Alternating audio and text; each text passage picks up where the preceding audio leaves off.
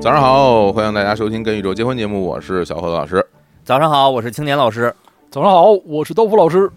哎，这个为什么要说早上好呢？啊为什么呀是因为 Bonjour 是因为早早上就特别好啊！哎啊，早早早上这个凉快啊啊！早上啊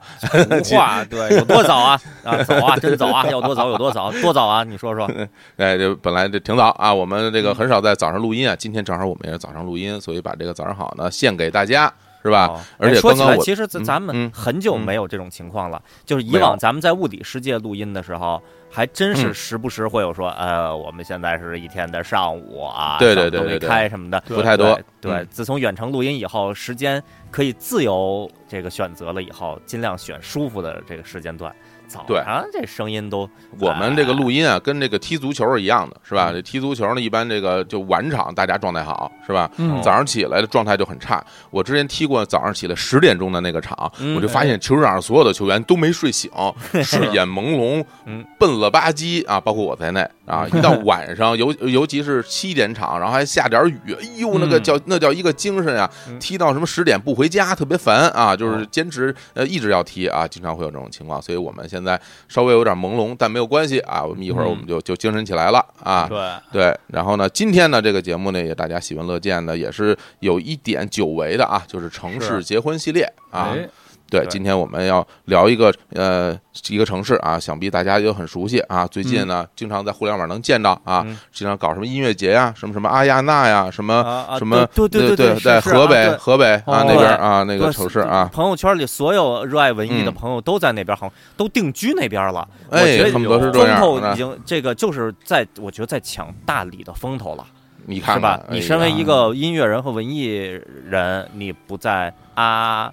那亚是吧？对，你其实不我在都说不 好，是我也我说一不开始好以为是对对，就不知道是哪儿，但其实不是啊，其实是来自这个意大利著名的美丽的城市热那亚。哎，哎今天呢，有请我们这个主讲人，我们这个城市系列主讲人刀老师啊，嗯啊刀师傅来给大家好好聊聊这个好嘞热那亚这个城市。哎，哎，我嗯们今天为什么要说热那亚呢？啊，为什么呢？哎嗯，，呃最直接的原因是因为前些日子意大利队获得了欧洲杯的冠军，于是哎我就想说一个意大利城市吧。嗯，嗯好，嗯作为一个纪念，我们也都是意大利的支持者。哎太，好那了意大利城市多的是啊，名城也很多。我们之前在节目里正经说的，只有给 C 罗介绍都灵的那期，还有很多对名城没有说。那为什么要说热那亚呢？嗯还嗯是有一些原因的。这些原就因是会慢慢嗯在本期节目中逐渐揭晓。好，嗯想想蹭一下人家阿那亚的热度，是不是？哎哎，这其实根阿本不那是亚哎属于哪个城市，我都闹不清。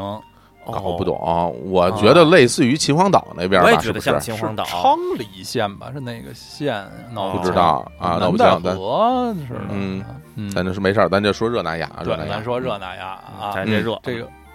嗯，欧洲新科冠军意大利队中有很突出的热那亚元素啊，哦嗯啊，不知道两位老师注意到了没有？没是有不是 他们阵中有多位来自桑普多利亚和热那亚队的球员呢？据我了解，一个都没有吧？就这俩一个队的都没有啊一个都没有啊哎。哎，纳莫本次呃意大利队夺冠的最大功臣是谁？我问一问足球专家小伙子老师，你怎么看？那我们之前说了呀，这嗯这个领队维亚利啊，最哎，大对的对对功劳对，维亚利维亚利，哎呀是不是啊？嗯每次上不了大巴，然后最后那个大巴开走再上去对，才给意大利带带来这么多的胜利。嗯哎，你要这么说，我觉得有道理。这啊维亚利啊，他原来是效力于桑普多利亚队，哎是对是吧是啊，嗯啊，那就是桑普元素。然后把人曼奇尼搁那儿根本就不提， 人人主教练，人主教练啊，跟曼乔根本不说啊！我的天哪，太曼奇尼也是桑普多利亚的这个著名的球星啊就是，啊标志性人物啊。对，嗯通常大家都认为啊，本届意大利队是一支其实还是比较平民的球队啊。哎，最大的功臣还在2018年意大利队最危难的时刻，俄罗斯世界杯都没能进，接过这个烂摊子，就是嗯，主教练曼奇尼。嗯曼奇是尼和刚才小伙子老师说的这个呃领队维亚利一样，都是三十多年前呢，都是来自热那亚的这支球队桑普多利亚的队友，嗯对他们俩一起为热那亚队当时是迎来了为桑普多利亚队啊，迎来了球队历史上最辉煌的一段时间啊。对，九零九一赛季得到了球队历史上的唯一一次意甲联赛冠军。嗯说起来啊，那也是意甲联赛在中国差不多最最红火、最受欢迎的时候，因为意大利世界杯对刚刚结束。哎，意大利之下之后的第一届意甲联赛啊，我们一想当时的那种场面啊，这个宋世雄老师、张璐老师、张惠德老师给大家解解解说的啊，张惠老嗯张伟德老师经常说，这个我我的朋友 Mancini 啊，我今天啊，对对我对，今天又收到了一封意大利的 传真啊，什么因为他还经常在意大利嘛，跟他的朋友曼奇尼嗯在一起聊天儿什么的。而且当时那个桑普夺冠是个奇迹啊，哎，因为当时小世界杯之称的意甲联赛呢，有很多强队，比如米兰嗯啊、国米、尤文，很多球队都非常强，有全世界最好的球星，有嗯当然那不勒斯，还有马拉多纳，然后这是边荷兰三剑客什么的。然后桑普这支球队其实是一个非常非常平民的球队，嗯就很像现在今年夺冠的这支意大利队一样，是显得很平民。但是没有想到，谁也没有想到，这支桑普多利亚最终取得了意甲冠军，于是赢得了全世界球迷的尊重，啊哎尤其是我觉得中国球迷有相当多的人当时就觉得哇，这什么队，这个队怎么这么好，大哎家就就支持他、喜爱他了，对吧？对对对，嗯都是中国的桑普球迷，都是在那时候和这支球队产生的深刻的羁绊。是然后呢，球队也很争气，在第二年的这个那时候还不叫欧冠，就是欧洲冠军杯中一路过关斩将，打进了决赛。对决赛他们的对手是巴塞罗那，啊决赛的场地是伦敦的温布利大球场，两队是嗯哦苦战一百二十分钟，最后是巴塞罗那队靠荷兰后卫科曼的一脚远程任意球，一比零，呃，击败了桑普多利亚。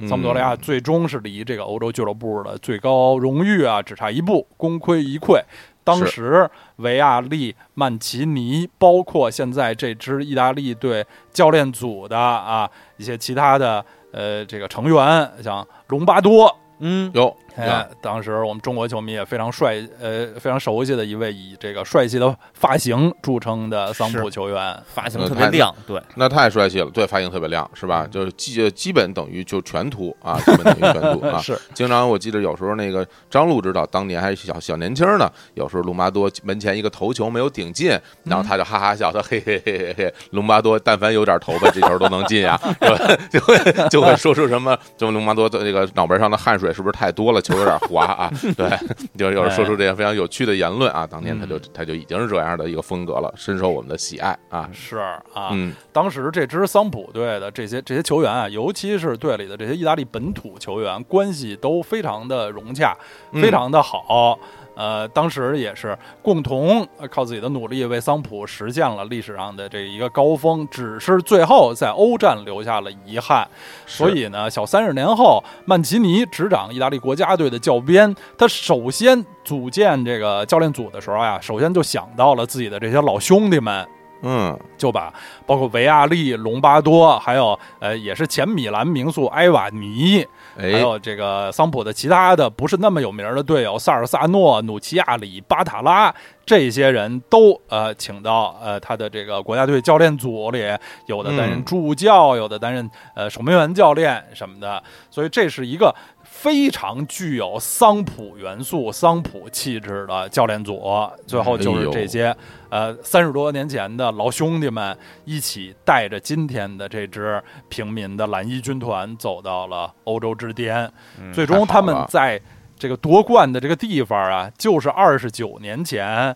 桑普多利亚在这个欧冠中啊、嗯倒在最后倒下的地方，伦敦的温布利球场。哎，当时、嗯呃，大家也可以想象维亚利、曼奇尼他们的这个心情，也嗯一定是非常的这个心潮澎湃、百感交集的。嗯，我们你这看些这个老的意甲球迷也是啊，一样的激动。是搁谁谁不谁不哭泣啊，是吧对？这么多年，终于在这儿这个夺得了冠军。嗯是而且呢，我多说两句啊，这桑哎普这个球队当年夺冠之后呢，呃，后来就成绩就没有之前那么好了。但是后来是也有很多著名球星曾经效力过桑普多利那当亚然，是吧？而且都是那种一顶一的，就是顶级球星，比如说比如古利特，是吧？？比如说贝隆，比如说嗯奥特加，什么是克林斯曼啊，哎，都效力过萨姆多利亚。其实对这个球队还是在在当年相当一段时间还是很有这个号召力的啊。是对，咱们就再再举一个这个动漫爱好者比较熟悉的例子，呃嗯，九十、年代中期的《足球小将世青篇》里边儿，呃，哎日本队的头号后腰这个队员是一名这留洋海外的这个日本嗯队员，呃，在意大利踢这那个联赛，是他是在哪个球队呢？就在桑普多利亚，赤井直也就是桑普多利亚的这个铁后腰啊，说特别明厉害世界人民当时对桑普都是很很崇敬的，很崇敬的对，嗯哎，哎，但是啊，桑普在热那亚这个城市的两支球队里啊，他不是更老牌儿、历史更悠久的，他是他的气质啊是有点年轻时尚的，是新来的啊小孙儿一样哦的、小孙儿一样的球队啊哦，老孙儿一你样看的一支球哦队，像像百事可乐一样，年轻人的啊选择太惨了，这 个太年轻 了，这也。队，太年队服颜色都一样。百事可乐远处远离远处一看，以为就是桑普多利亚队队徽呢，就是 对，太太太年轻了啊哎啊！的有红的，新一代的嗯选择。那这个老一代的热那 亚人，老一代的选择什么呢？啊就是热那亚队，热哎，那亚队，嗯哎，全称叫做热那亚 CFC。嗯，哎，我来问一问这个意大利足球专家小伙子老师，这个 CFC 是什么什么意思呢？FC 我们一般知道， Family FC Computer 是吧？哦，嘿，我天哪！啊任天堂游出戏的，游任戏天游戏堂机对对 啊，对 FC 就是 China football FC football club 嘛是吧？哎嗯对，对，然后是足球俱乐部，但是 C 哎我还真不知道，我不知道哎这个 C 是什么意思啊？这个 C 呢，呃，首先啊，这个嗯热那亚队它的呃这个队名儿完全是英文，不是意大利文。哦对，它的对这个热那亚 Genoa G E N O A 是热那亚这个城市的英文拼写，嗯，是不是意大利文拼写。意大利文拼写的话呢，会多一个字母 V G E N O V A。嗯嗯哎，这是为什么呢？因为它像欧洲以及世界各地的很多老牌的球队一样，都是英国水手啊，英国来客、英国打工人在这个新的国家成立的。呃，嗯所以它的队名最初呢都是用的英文的拼写，像我哎们最支持的米兰队、嗯 AC 米兰队，这个米兰也用的是英文拼写 M I L A N，而不是意大利文拼写，就是后头多一 O 的这个米兰诺。哦，那这个热那亚 CFC 那第一个 C 呢，其实是嗯 cricket 板球，啊哎，一项呃流行于英国的这个一打打好几天，大家嗯穿着这个白毛背 心儿，在这个嗯草草地上用很小哎呀的步伐打来打去的一项运动。非常非常热的一项运动啊， 对，啊，尤其夏天也穿毛背心儿，是吧？嗯哎，永远穿毛背心儿，一打打嗯三四天，然后一一下雨了就得终止。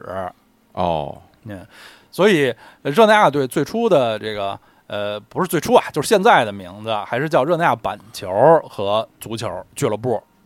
哦，哎是，嗯，呃，就是板球当时也是这个英国人带来的，他们特别喜欢玩儿的一项运动，所以这个俱乐部里呢，这两种运动大家都玩儿。嗯哦，嗯，其实直到现在啊，热那亚这个俱乐部还是有板球队的，有自己的这个板球支部的，哦，还邀请了一些呃高水平的印度和巴基斯坦外援。嗯，加 哎盟呀，这个这这种高水平球员也从别地儿请不 来，我告诉你，嗯没，或许新西兰能有几个，我觉得啊，就是嗯反正可能会有一些英联邦国家英联邦国家会有一多多点少儿，少有一点儿，但最高是绝对是这俩国家的，那对，是。嗯，据说其实他们的这个板球传统也是中断了好几十年，嗯，哦，就是完全被足球压下来，已经不玩板球了。最近一二十合年，他们这个不忘初心，又又返璞归真，又把这个板球队捡起来了。有跟黑胶一样的 行为，真是，对啊，嗯，嗯热那亚队呢是意大利最最古老的球队啊，意大利所有的球队都没有他们历史悠久，哦他们是一八九三年成立的。啊嗯，就比米兰还要早六年，因为米哎兰呦这队徽上有一八九九这字样儿，大家是都是特别熟。是是，哎哦那热那亚就是一个亲切的老大哥，对，哎热那亚对是意大利所有级别、所有职业球队里的老大哥，嗯真，是老祖母，嗯，就是意大利的 Der Club 是吧嗯？哎，是哎是，对哎，嗯这个这来的早嘛，一周先吃遍天，所以在意大利联赛的草创阶段，热那亚队就是呃第一豪门，这个全国的第一豪门，拿过很多次联赛冠军，嗯、嗯，至今一共拿过九次，哎呦，那么多，说起来非常的威风。在意甲联赛总的冠军榜上，他也能排第四呢，就是仅次于米兰双雄和尤文图斯。哦，真不少。哎那最后一次夺冠是哪年呢？他们？是呃比较近的，这次嗯是一九二三到二四赛 季，哎呀，这这还比较这一百年前了，都快还百比较年屹近嗯立了，这已经哎就是还是那么好吃 啊！这个，将近一百年前啊。哎呀，我跟你说，青年小伙子要是在一九九三年出道，估计也能到中国歌曲排行榜上拿到个冠军，是 吧？那时候但凡是个歌都能拿冠军，那些那些都那些都什么歌啊？那些东西，这是那都什么玩意儿都能都能都能流 传，我这头皮就是我也想唱这首，为什么呀？？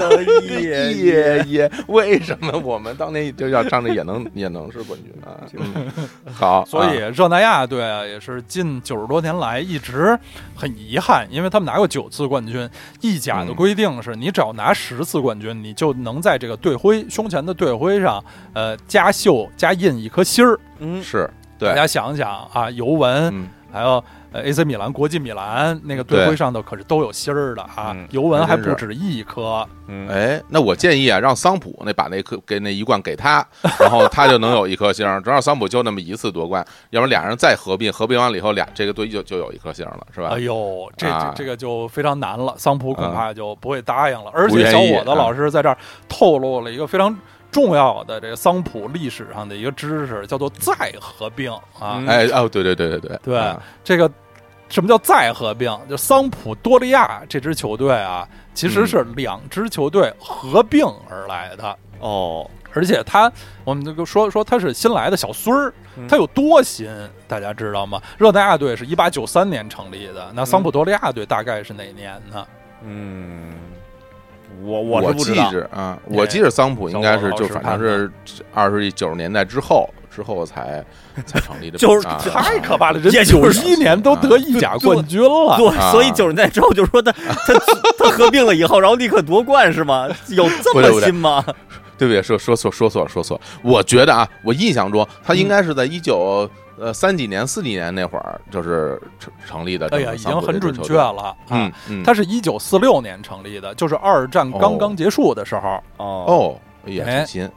他是两支球队合并组成，这两支球队的都为呃后来的桑普多利亚队贡献了各自的元素。呃，哎，他们俩呢，一支队本来叫安德烈亚多利亚队，哎，嗯这一听像是一个人名儿，这是是热热那亚历史上的一个名人。过一会儿我们会介绍这个人。嗯，然后另外一支球队呢，呃，名字很长，有点拗口，叫做桑皮尔达雷纳人队。哎呦，嗯哎，这是好家伙意译，如果音译的话，就是桑皮尔达雷纳赛队。嗯嗯，这简这个直桑皮尔达雷纳呢，是热那亚西部郊区的一个区域，一个地名儿，哦是这个港口城市的重工业区，什么造船厂啊什么的，竟都在这块儿。嗯，哎，那感觉啊，就像呃，咱们北京的什么呃工业门工业区，咱们门头沟嗯哎对，啊西边儿是吧？西边儿工业啊啊，这是。呃，或者说这现在这个比较比较新的这个新新兴的产业区亦庄，啊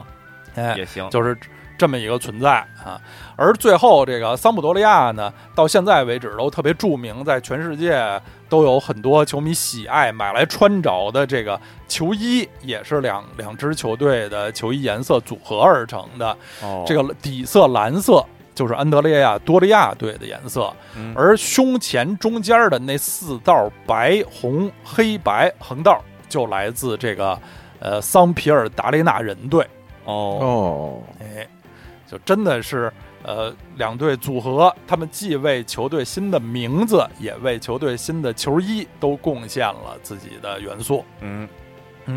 桑普多利亚队的队徽也很有意思啊，两位老师有印象吗？它这个队徽上的中间啊是一个黑影儿的那么一个图案，嗯是我原来我原来就是认真看过这个队徽里边的那个那个黑影，本身它是一个、嗯外边是一个盾牌形状，然后里边是一个黑黑的东西。我原来远远看，我以为是这个大力水手，因为叼个烟斗啊，以为哎是呦大力水手看出烟斗啊我啊，的有个天烟斗挺明显。然后拿近了仔细一看，这个东西就深了。这个东西 就就好似好似一一段传传统相声，是哦说说我给您改一个奇石，您看怎么样？是吧？哦，怪然后我说石，对我给怪你改说怪石，画说画给扇改成面儿啊啊，说改成美女什么的，石就是这种张飞，改张飞就是对。然后因为这个东西它它它有点抽象，我有时候觉得它是一狗，就是嗯我也像一个觉得雪雪纳瑞，就是那种雪 啊雪纳瑞啊，滋那着种毛儿都滋滋着毛儿，对吧？但是你你说它是一狗吧，感觉也不太靠谱。为什么是一狗叼着烟斗呢嗯？对吧？但但总体而言就是有点抽象，感觉反正说不太好。我清不知道它具体的官方解释是什么，这这个形象啊，呃，青年老师是觉得呢，啊，最嗯早看到这黑影儿的时候，呃，那个现在没有看，就是不知道我们在说什么的朋友，可以现在就打开搜索引擎搜一下桑普多利亚队徽，您看一下中间那坨阴影。反正我看着吧，呃，一种是叼着个烟斗、戴着个帽子的雪纳瑞啊，就是一种啊狗，呃，长毛，长得跟个长得跟个这个蓬头垢面的老爷子似的那种狗啊。哎对还有一种可能，我觉得是不是是个是个什么女巫呀、蝙蝠魔呀什么的，手里拿着个锤子，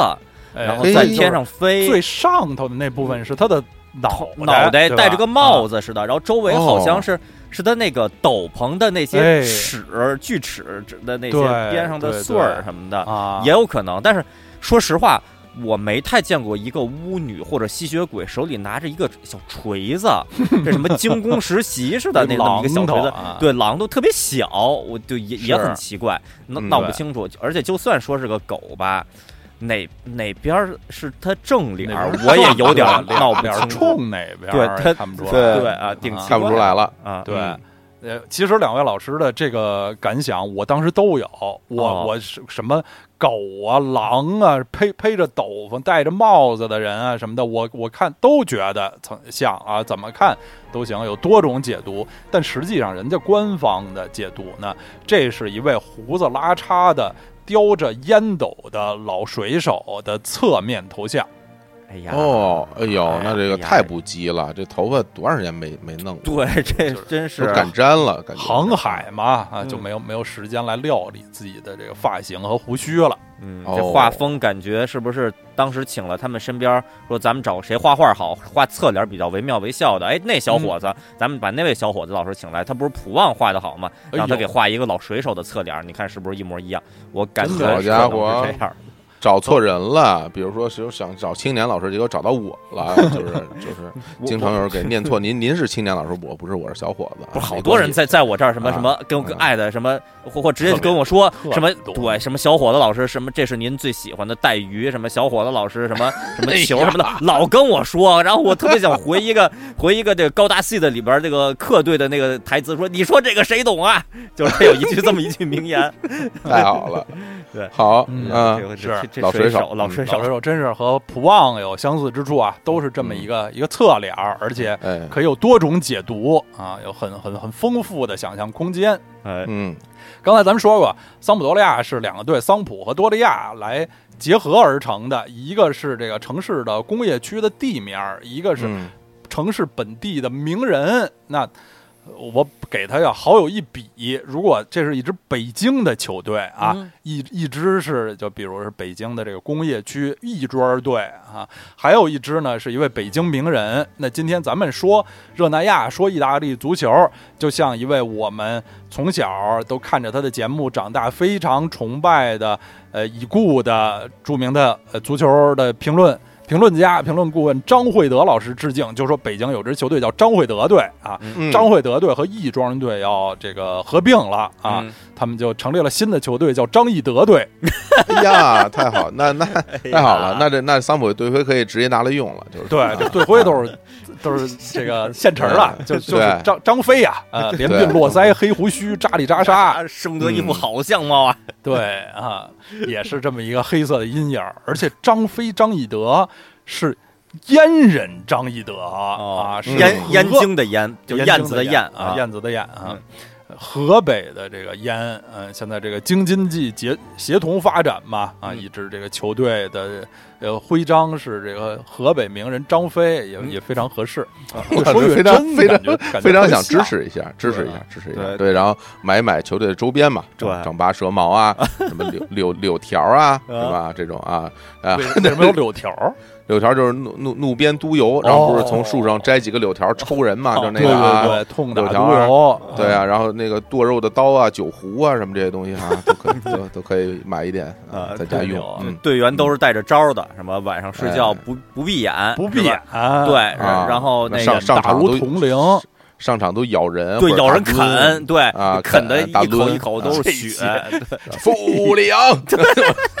下上拳都带着招 儿的，傅里昂，来来来，好，呃，接着说，嗯哎呀，这嗯气质啊和嗯桑普多利亚队还是还是比较远的 啊。桑普多利亚还是比较时尚啊，年轻时尚，嗯拥有帅哥曼奇尼、维亚利、隆巴多的这样一支 球队。啊就我觉得拔都就是不了解的朋友肯定就就在心中，咱们且不说维亚利，就是隆巴多，我估计这已已经是长得是是一个意大利美男子的形象 了。好好嘞好，嗯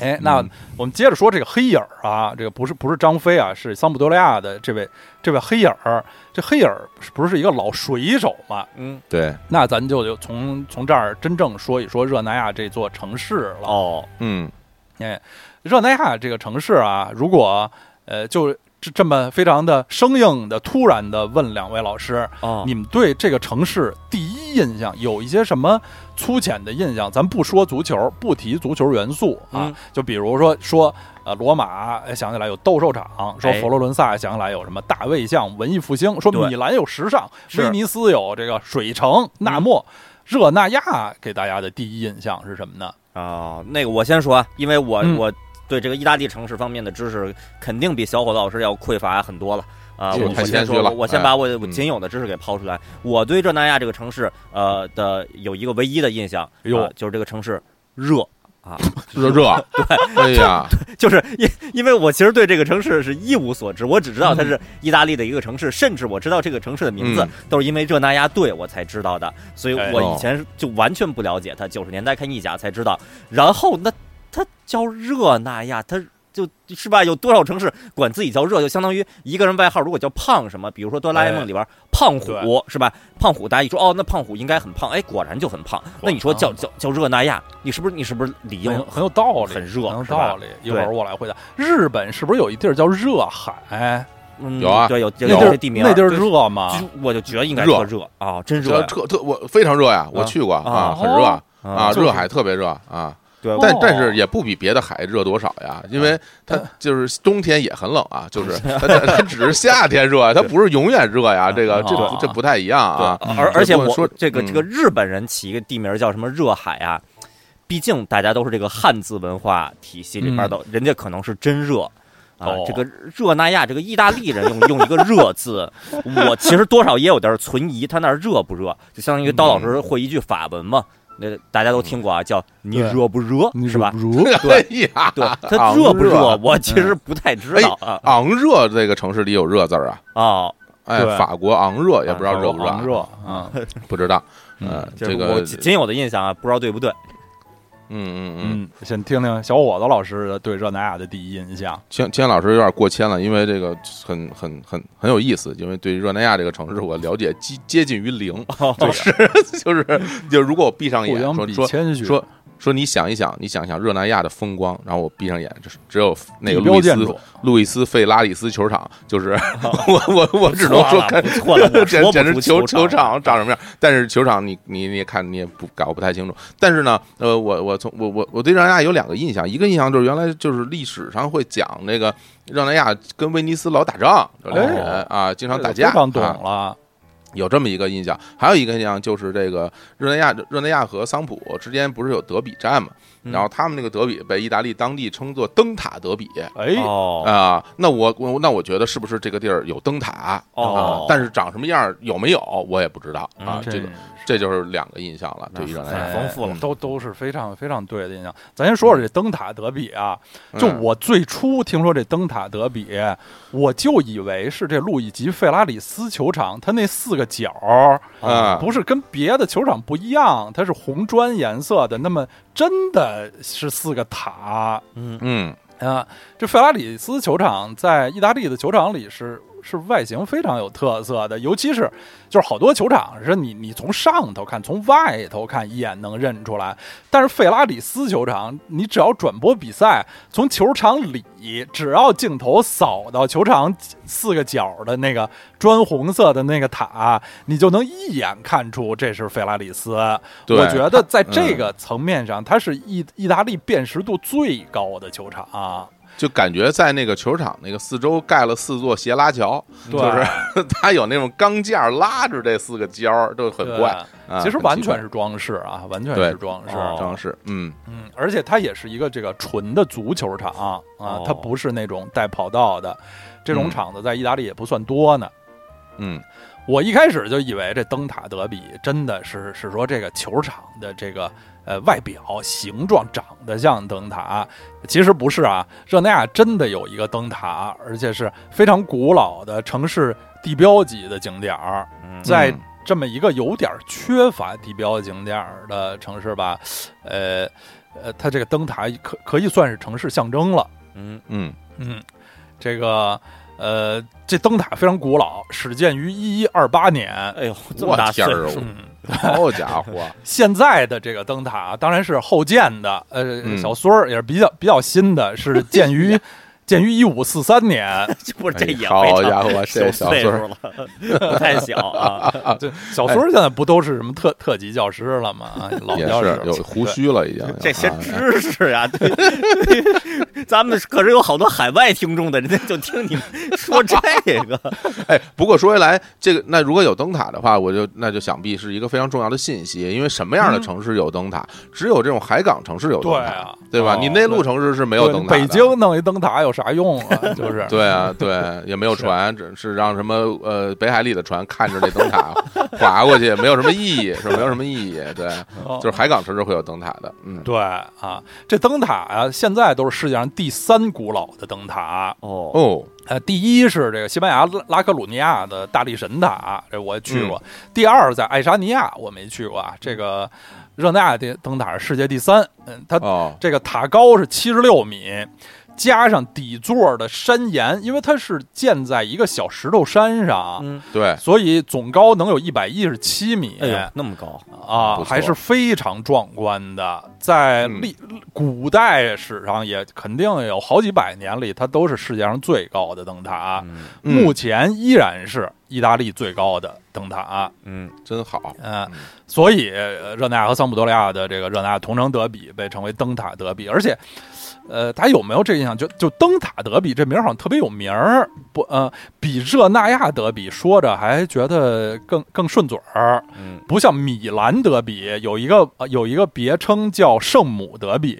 哦，哎大呀家就不太说。没听都说灵过德比还有一个别称叫尖塔德比，不知也道，嗯大哎家呦不太说。跟听着跟煎饼德比似的，其实不是啊，嗯 就是啊都灵的那个安东内利塔嘛，是的，是的，就是嗯啊，就是这个灯塔德比还是非常著名的。现在这灯嗯塔也是一个景点儿，是可以登上的，说是一个博物馆什么的。啊，但是那灯那塔灯不会塔有别名叫不灯塔，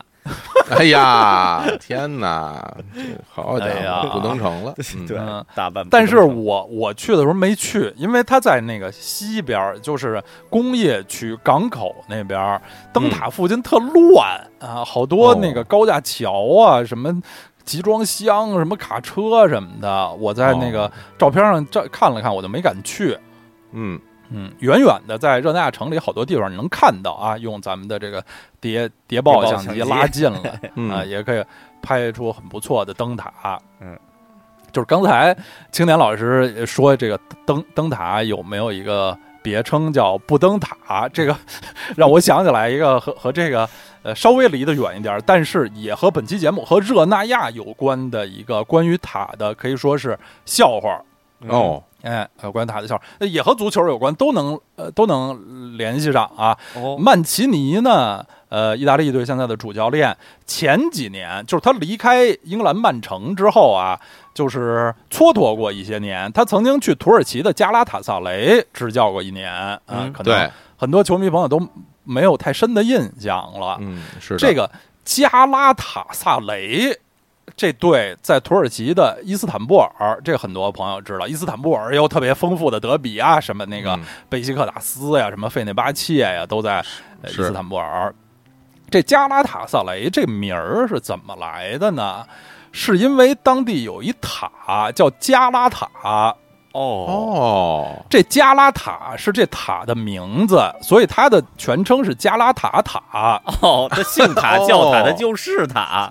对，太厉害，暴肚王一样的名字，太厉害了啊！是，啊所以为了这个呃区分啊，所以有有的时候把也把它称为加拉塔石塔，就是石头的石哦啊哦，这样说着可能可能节奏更好一点儿。堪比谢太太岁了，这 对，对对，啊啊，谢对对谢太对太岁了啊！一模一样。这个加拉塔石塔跟热那亚可是有关系，哦这塔是热那亚人修的。哦，这么牛啊，嗯，是一三几几年，热那亚人在当时的君士坦丁堡的欧洲部分修的这么一个瞭望塔。嗯，当时为什么热那亚人这么大老远跑到呃君士坦丁堡去了？嗯，这就、啊这就得说到这个热那亚古代啊，是地中海的一个海上强国，哦，嗯他们这些商人啊开辟的呃航路，这些呃通商的口岸和他们嗯经商的这、这些港口。遍布地中海各地，一直到地中海东岸，一直进从这个土耳其海峡呀、博斯普鲁斯海峡、达达尼尔海峡进入了黑海，哦，就别说君士坦丁堡，就现在土耳其的北海岸，还有俄罗斯、乌克兰的这个克里米亚半岛那些地儿，都有呃热那亚商人在当地就是长期居住，嗯嗯，往这个意大利或这这边倒腾东西，倒腾太特厉产害了啊，哦土耳其烤肉肉夹馍什么 的， 哎呀，唯一的特产，估计没有啊，估计没有啊。这加拉塔呃西塔就是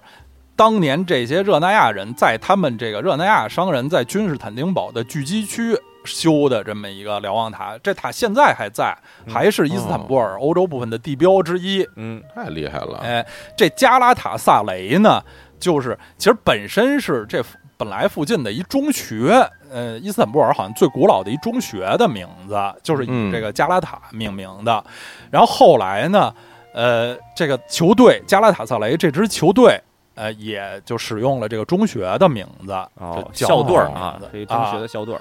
所以追根溯源，它到头上都是跟热那亚有关的。嗯而嘿曼奇尼作为这个热那亚的半个儿子，后来还去那儿执教过，这也这也挺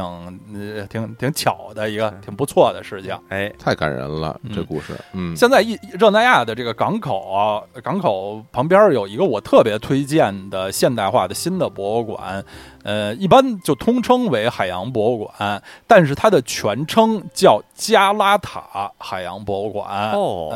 就是热那亚在向自己这段古代光荣的航海历史的一个纪念、一个致敬。嗯哦，叫加拉塔海洋博物馆， 嗯，好家伙、这越这个越听越越玄乎了，这回头估计热那亚和这什么伊斯坦布尔结成友好城市了，估计 太友好哎保了不，齐。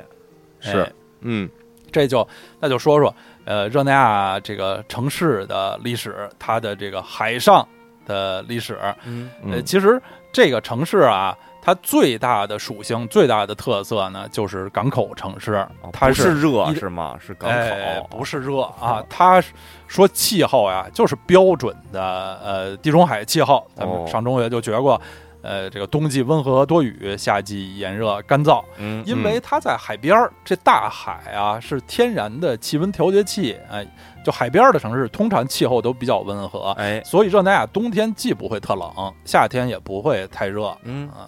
这个呃，叫热那亚真的只是呃一名儿的缘故了。嗯嗯嗯，它在呃没有意大利南部的那些城市热。啊，它它不，我哎呦，我现在都有点闹不清楚它到底在哪儿啊？它哎是在那个这亚平宁半岛这靴子的的左手边还是右手边啊？哦，在地图上看就是左手边儿、哦，西西边儿，西边啊但是它不在靴子上、啊，哦它在大陆部分，它不在嗯这个靴子的靴筒上的，哦，它在这个靴筒的西北的大陆上。哦，那就都快到膝盖部分了，感觉哎，嗯或者就是，如果是在这个靴子上头穿一个灯笼裤，啊那个灯笼裤管儿的那部分，哦，凸出来那一块儿嘿 是，嗯，就是不在亚平宁半岛上，在大陆上。哦，这个，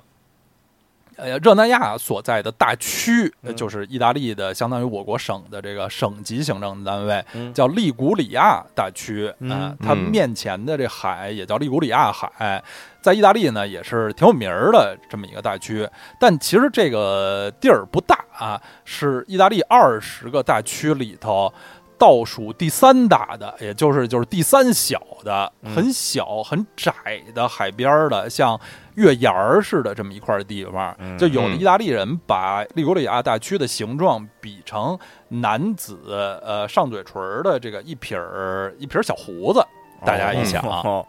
哎 呀，就是那么一概比较念。小，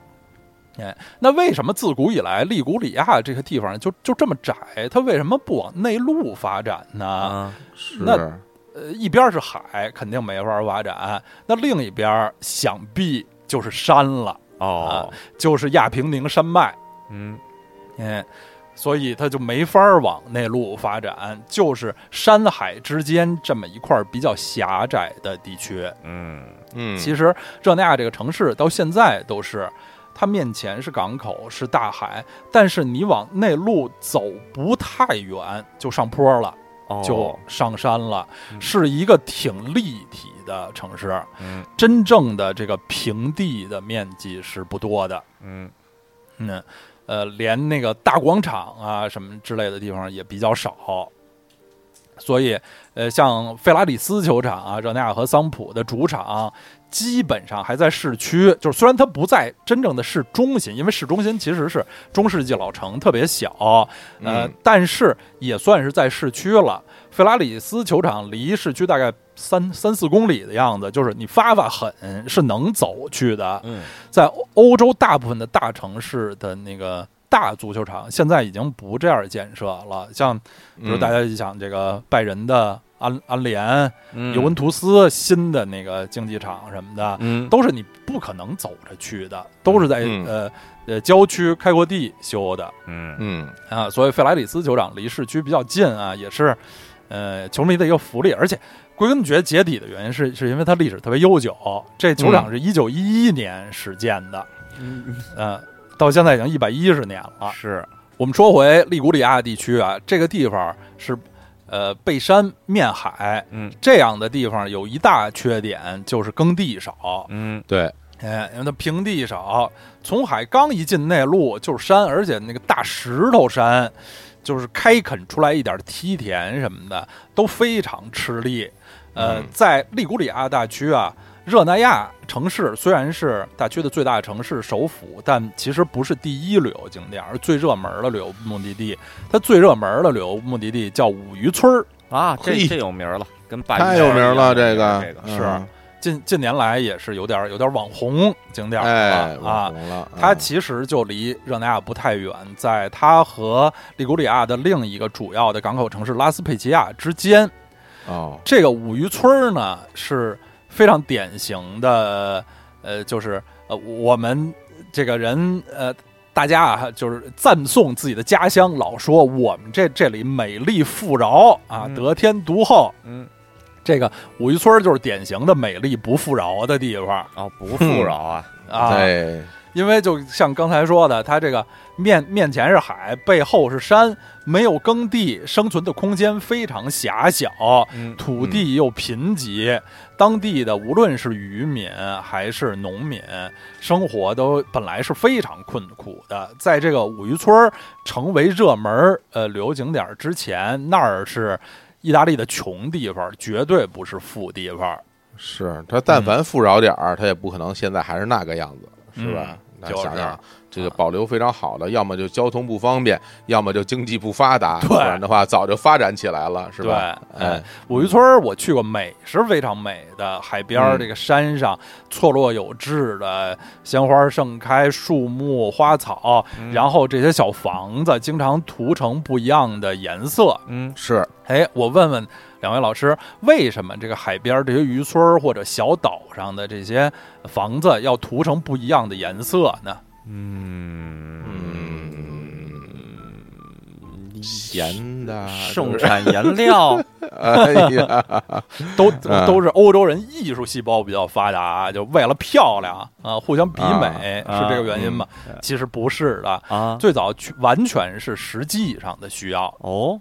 哎，因为他们呃这些渔村儿啊，呃都是过着这种传统的呃女子在家里呃嗯操持家务、做饭什么的，然后男的出海打鱼这种的生活，呃，就是为了让家人呃打鱼回返的时候能最快的找到就是海边儿岸边儿自己的哦家。嗯哦我把我这家涂的显眼一点儿，让我哦这这个样家、我家那口子第一眼就能看见，这不是挺好吗？嗯，嗯所有的这些海边儿的这些彩色渔村儿、彩色岛，包括威尼斯的彩色岛，都最初是这个原因，是一个实际上生活有点这个导航式的原因，而嗯不是审美上的追求。 这大家哎这都个把房子给涂的五颜六色，都花了以后吧，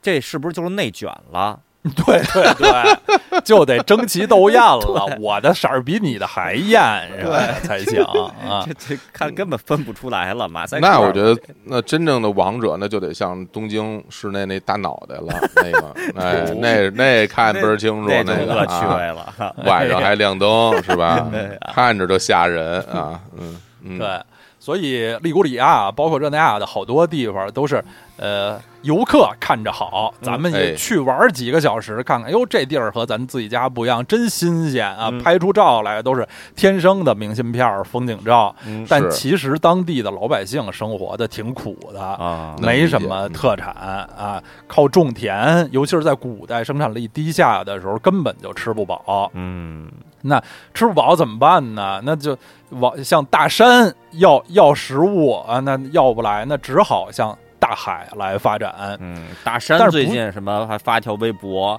说什么对什么代代大沟山了，开了一播客，最近啊，啊，什么说 什么什么一个加拿大人什么闹出这么大风 波啊什么的，对，大山说我怎么了这什么的，是吧？这还那个什么热那亚还管我要要食物啊什么的，怎么这么多事儿 啊？天哪，大山太惨了，啊对，嗯大山也进入了播客领域。嗯那就向大海要要发展啊，要食物。但是很不幸的是啊，这个利古里亚海也不是一片很富饶的 海，哦，这海很深，而且它近海岸的地方浅滩比较少，嗯而且由于可能是洋流什么的因素吧，这个渔业资源本身就不丰富，没什么鱼，嗯也这个没有浅滩也不好搞近海养殖，嗯甚至都不好晒盐。哦嗯，啊，你说我呃离着海，这旁边其实是这个碧丽千仞，这大大石头海岸，也也没什么鱼，嗯也都弄不出什么盐，好看是好看了，嗯，这中看不中用，啊嗯也找找不着太多的这个食物。那么嗯早期的这古代的热那亚先民呢，就是只好出海发展，哦，哎，出海的首先是就是一般人，咱想出海做贸易，嗯我们进行这个以物易物的交换，我们把咱村儿的这个特产到你你村儿，咱咱换啊，咱们交易什么的。嗯但是这村儿，咱们热那亚村儿热村儿没什么特产，嗯那怎么办呢？怎么办？嗯，那就得做一些没本钱的买卖了。听着不妙这个，啊， 就是，啊 所以这个热那亚这古代的这个共和国呀，存在了有小八百年。这个热那嗯亚那共么和大国岁数啊，是从一差不多公元一千年到一八几几年拿拿破仑打来之前，啊热那亚一直是以一个 republic 一个共和国的形态哦存在的。说起来非常有面子啊，先不是进，不受什么国王、公爵这样的人统治，我们是一共和国 啊。呃，嗨，有其什实么我议你要让我会你要让之我类说的这地儿人家都不稀得来，我 说这什么都没有。我对你要是这当年在这儿这儿的人，我觉得就应该搬走， 这地儿没就不太好住啊。对，所所以没那最搬走的人还是非常坚韧不拔的、啊，嗯养成了这种很很彪悍嗯的这个气质。嗯其实，呃，世界上不少的港口城市啊，嗯都有欧洲的一些港口城市都有这种气质，你什么呃比较典型的马赛啊、嗯那不勒斯。嗯，哎呀，呃，一想都是有一股不好惹的气质，嗯嗨，说的有点客气，都是犯罪的气， 对对啊对，还不好惹，都是。那热想必那亚这个也是热那亚这儿想出的招数啊，应该也比较那什么。嗯，对，那咱没有特产，那咱就只好只好抢了， 哎呀，还是这一套，真是太野蛮了啊！啊所以热那亚的这个古代的这个船队啊、这商队啊，他们都被称为叫做商业海盗啊，叫 merchant pirate。嗯，还嗯商哎业海盗，商业哎不海 盗就就是不就海盗，就抢呗。搂搂草打兔子， 既做买卖也抢啊嗯，就是他没有什么商品，那就抢这个其他船队的，或者抢沿岸的这些岛屿哎和港口的。太好啊了，你听听，你这就这样。比如说，举例子，咱比如秦岩老师那艘船队过来了，嗯是吧？热那亚船队来了，说咱俩交换点东西吧。说你那儿有什么呀？秦岩老师说，我这儿有这个、这个、这个。行，这个都不错，那拿来吧，是 吧？说那那你 你说那你给我点什么呀？说我 不我给我没有，啊我没有，我没有，是吧？张飞说那的个不给就就啊，张说不给不管嗯啊，拿走拿走啊！你要你你就是就愣抢，然后就 说最后跟人说我们其实通过商业贸易啊不是弄来 的所啊谓什么做海上贸易，根本啊就是这太混了。尤其嗯是对在资本原始积累的时候，嗯还是嗯主要靠抢。嗯呃，如果我们看地图啊， 热那亚这利古里亚海一往南，首先就碰到两个岛，就是嗯，现在法国的科西嘉岛和意大利的萨丁岛。嗯哎对那古代意大利呃热那亚就先抢这俩地方，啊，但这俩地方啊实实在都不太富饶，嗯到现在都分别是法国和意大利是呃。就是工业啊，什么那个商业比较落后，发展比较滞后的老少边穷地区，哎嗯对，嗯嗯，尤其是科西嘉、萨丁岛还稍微好一点儿，然后热那亚来的这个商业海盗啊，就在萨萨丁岛掠夺一些粮食、白银，萨丁岛好像还有点白银，嗯，然后还有嗯奴隶， 嗯就就是人啊，哦，这奴这隶是是古代的意大利人吗？还是其呃他人种那啊就？萨丁岛上的人，那按现在说，肯定也是意大利人、啊白人啊，反正哎是。呀， 挺狠的。这奴隶贸易啊，是古代这个航航海贸易非常重要的一部分。当然，嗯就是后来他们主要还是这个越航行越远，去地中海西岸，嗯、嗯然后北非，嗯哦嗯呃，抢一些这个穆斯林啊什么的来当奴隶。当然，穆斯林也经常骚扰这个意大利海岸，来他们这哎儿攻打，就是嗯打得很乱。我们玩过大航海游呃大航海时代游戏的嗯朋友们都是。这个其实，呃，西西里沿海啊，突尼斯、阿尔及利亚什么这方面的这个海海域是很不很不清静、很不太平的。后来，热那亚的实力越来越强啊，它开辟的这个商路、航路越来越远，就到了地中海东岸。后来，呃就像前面说的啊，在这个黑海，嗯在这个君士坦丁堡，嗯什么都有了势力啊。嗯在这个过程中，在热那亚的这几百年比较黄金的时代，在它的这个积累的过程中呢，它就先后和现在也是意大利的一些城市，当时都是城市国家，在啊海上进行了争霸。嗯嗯其中，呃，这个其实热那亚到现在这个城市最最烦，呃，最爱讽刺的意大利的另一个城市，大家猜是哪儿？那想必是威尼斯了吧？就是威尼 斯，这真是呃这老冤家了，这是意大利，利古代最强的两个海上共和国，嗯都是他们的这个内陆资源特别匮乏，发展不了农业，于是就是出海发展，然后。地中海就这么大嘛，肯定后来这个两国的利益就发生了冲突，呃，进行过多次呃激烈的海战，在这个几次海战中呢，热那亚有一个家族就逐渐崛起，就是多利亚家族。哦哎，是桑普多利亚那多利亚吗？对，就是桑普多利亚那个多利亚。好家伙啊，嗯，嗯，历史上啊，呃，热那亚和威尼斯曾经打过一次呃著名的海战。其实打仗的这个战场呢，离热那亚很远，离威尼斯不远，就是已经在这个靴子的东边儿亚得里亚海上，叫、嗯呃科尔佐拉战役。是现在这地儿是那个克罗地亚沿海的一个岛，叫科尔丘拉岛附近的海域。一二九八年，在这儿爆发过热那亚和威尼斯的一次大仗啊，嗯最 后是热那亚队特特别猛，取得了全胜。 热那统帅就是是热嗯那亚队了，呃， 对热热那亚队，热那亚队狂胜威尼斯队 啊！ 狂胜，威尼斯队是是低级别球队嘛啊， 对热那亚好歹还是这个总是能保级成功的。哎 有我有我觉得潘现多夫在热那亚踢威尼斯不得踢个十比零啊？威尼斯好像都已经到了丙级队了，就也也是没有也没有啊，啊，嗯嗯，当时就是呃大败他们的呃地中海上的最大对手威尼斯。呃，嗯据说那场战战斗中啊，这个威尼斯损失了八十三只船，七千人战死。啊啊嗯，呃，热那亚的大胆出击是收到了奇效。这场传奇般的胜利的指挥官就是多利亚家族的成员，叫兰巴多利亚。哦，哦，哎，然后在这次这个科尔丘拉科尔佐拉战役啊，呃，热那亚一方面是这个消灭了威尼斯的很多人，也带回了很多战俘，嗯， 嗯，其中有这么一个战俘呢，啊，是宇宙级的大名人，他就是“一带一路”先驱，呃，Polo 衫的代言人，东莞著名瓷砖品牌马可波罗。哎呀，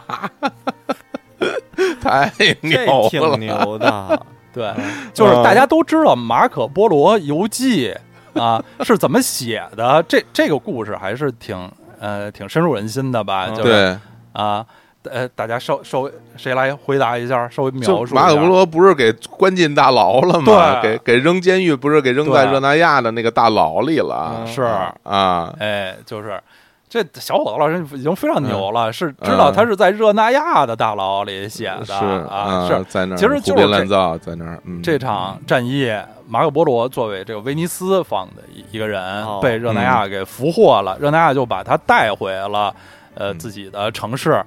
就关在。这个就关在哪个地儿呢？现在多少有一点争议。以前都是说就关在港口的，现在叫圣乔治宫，现在是热那亚港务局的所在。一个不太大的方方正正的，外面画着彩色的壁画儿的，在港口看不可能错过特别显眼的一个房子，在历史上说也是，呃，做过热那亚的什么银行啊，什么各种的政府的机构，也做过监狱。嗯当嗯时马可波罗据说就关在这里，当然也有说法说关在热那亚的总督宫，都都有可能啊，就是嗯关在这个圣乔治宫里。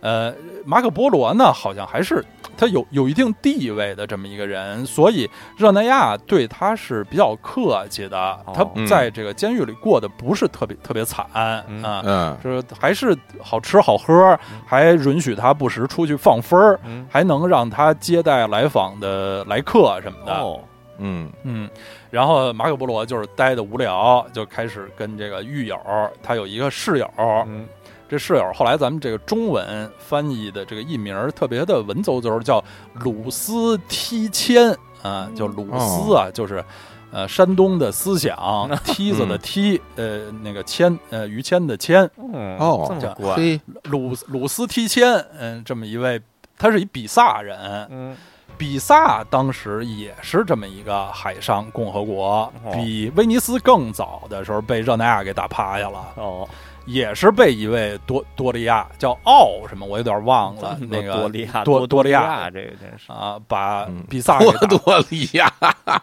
这多多利亚是什么听着特熟，萨博、切尔弗利萨萨的两博呃个手下，嗯对多多多利亚是那个长得一一脸瘤子的那个胖乎乎的那哎个，呀哎嗯呀，嗯，这比萨被热那亚打趴下了，热那亚也是特别狠，就是把比萨的出海口、这个港口什么都真是都给堵塞啊，毁灭。从此比萨。呃，就完全作为一个这个海航海国家，就就完全完蛋了。嗯啊真是把人家那个塔都给打歪了，真是 太次了。嗯 这个太太塔还狠了是还是地嗯基的问题，那个地地基里水太多了。嗯然后这个呃，马可波罗就跟他这个狱友鲁斯提谦嗯来讲故事，嗯最后出的这本书呢，就是《马可波罗游记》。嗯嗯，也是这个算是热那亚历史上的一大名人儿、嗯啊。这个书呢，很大程度上是在热那亚来创作写的。嗯嗯在这个热那亚的全盛时期吧，它有一个美称嗯啊，叫做 La Superba，就是英文的话就是 The Supreme，大概就是最最高的、嗯啊最牛的、最好最牛的、嗯最壮丽的嗯这么一个意思。啊嗯，相当于那个曼谷的城市全称是吧？嗯全是赞美之词，对对对对对，无敌的宇宙的最厉害的最最最牛的嗯什么的，最牛的神圣的哎什曼么的谷乱七八糟一大对堆神圣啊。不可战胜的对不可超越的对啊，对，嗯咱们曼嗯谷那里头还有些那个有意义的，什么玉佛的什哦么所在地啊，就这种有啊有实际意义的词儿。嗯啊嗯太厉害了这个嗯最牛的拉苏 per 吧，就是完全是吹捧热那亚的嗯词儿。热那亚嗯，当时真是就是一一五几几年、一六几几年那会儿啊，在那个历历史上的这个最高潮。嗯这时候，这个多利亚家族就是热那亚特别重要的一个家族。嗯然后，呃，他们的最牛的、最有名儿的历史人物呢，就是刚才这支球队的名字，球队就是以这个人的名字命名的。桑普多利亚的前身之一安德烈亚多利亚队，哦这个多利亚安德烈亚多利亚是生活在一五几几年到一六几几年的这么一位老同志。嗯啊嗯文艺复兴那会儿，呃，差不多啊。说他是老同志呢，因为他真的嗯特别长寿，他活了九十三四岁，好家伙，我的哎妈呀，老神仙在那个时代啊，在不那得个时病啊代这就是现现在说，可能相当于现在活了二百岁 了吧，应该二啊百五十这岁太没厉准儿害。了啊！而且这人还相貌不凡，呃，有一副好 胡须，啊身高一米八几哎呦，呃按照现在的这个度量衡来算啊，哦，我觉得在在当年他应该就等于就不不太是人了，嗯就是是啊，是感觉接近于一个老神仙的那么一对个形象了对对啊啊！所以他现在流传下来一幅最著名的肖像，就是把它画成像海神尼普顿、海神波塞冬的样子，哦，哦呃，，赤裸着上身，哎，呃下下身也是就差一点儿蒙着吓一死一点儿我 布啊，真正的特悬男现人，在赤裸他着们说上特悬，嗯， 也赤裸着下身了，就下身也挺悬，然后拿着一个那个三股托天叉那种海海神的看来这个说的说的没错儿是吧？老 这老个老塞先塞锋古斯安伦说的很对，真正男人 我 我赤裸上他身，这个什么又高又壮什么的，我总感觉嗯他马上就要扔湖 里了，是吧？这奥个古斯特，对对，啊哎呦奥古斯托是吧？都是特别壮结实，嗯这个这个比喻还不错，就是嗯呃，安德烈亚多多利亚和强人奥古斯特啊，就呃差别非常大啊，嗯就是奥奥古斯特是好一些这个扔狐狸这种没什么用的事儿、嗯啊，嗯比比较这个愿意做太平天子。嗯购买这个各种金首饰啊，布置绿穹顶什么的。嗯而安德烈亚啊多利亚呢，是一个特别典型的热那亚人的性格。哦一方面嗯，他是一个狠人；嗯嗯一方面，他特别的实际的，哦精于算计，就不好那些虚名儿。嗯嗯在这个层面上，有点像曹操啊，就哦我不当好皇帝，我当皇帝干嘛？啊嗯就是安德烈亚多利亚，我虽然已经是热那亚最有权势的人了，我不我不当头儿，嗯呃什么的，嗯我就就我就一个雇佣兵头子啊，哦哎，他是个雇佣海兵军头子，哎，就是呃，在欧洲中世纪啊那会儿有很多这种的雇佣兵组织，因为哦嗯大部分的这些意大利小国小势力都没有常备军，嗯那么小一个城市供养一支常备军很花钱的啊，平常和平时期不用，嗯然后就有这些专业的雇佣军，嗯呃，就收钱呗，嗯谁给我钱我就去打谁，我就干活儿、嗯啊，这这种的雇佣军，咱们现在听这个词儿觉得好像挺挺负嗯面的，其实那时候在欧洲基本上是一种中性的存在吧。哎，呃，多利亚就是这么一个非常厉害的雇佣兵头子，他拥有自己的舰队。嗯哎，在这个意义上，威尼斯和热那亚有一些区别。就威尼斯的舰队呢是国家公有的，哦共和国公有的，私人商人可以租用啊，花钱租舰队嗯帮我去干个什么什么活儿，执行一任务。而热那亚的舰队呢，是像安德烈亚多利亚这样的这个巨头私人拥有的，嗯共和国有需要可以租用。嗯嗯，嗯，这就是热那亚和威尼斯的一一一大区别，嗯就太厉害啊了威尼斯人可能因为生存的这个这个条件更差吧，所以更团结、更注重集体什么的。哦而热那亚呢，呃，城市本身帮派林立啊、哦这个内斗比较严重，呃、各大家族啊，呃，有很多的这个斗争。嗯这个多利亚家族是其中差不多最著名的一个家族。这个家族对热那亚的影响一直延续到今天。就前些年，呃，上一任的呃热那亚市市长叫马尔科·多利亚，哦嗯，就是多利亚家族的后人。啊嗯这马尔科·多利亚还是左派，他是那个意共，就是呃意大利重建共产党、嗯就意大利共产党的那个后后来呃分裂过，就是新的新的化新的组织叫意大利重建共产党哦的成员啊、嗯是嗯前任热那亚市长马尔科·多利亚。嗯，哎，这安德烈·多利亚啊，我们刚才说他是这个热那亚典型的这种精精于算计，特别讲求实际，不好虚名儿，嗯很很狡猾、很聪明的呃这种人。嗯他也是特别忠于自己的家族、嗯家庭啊，这个。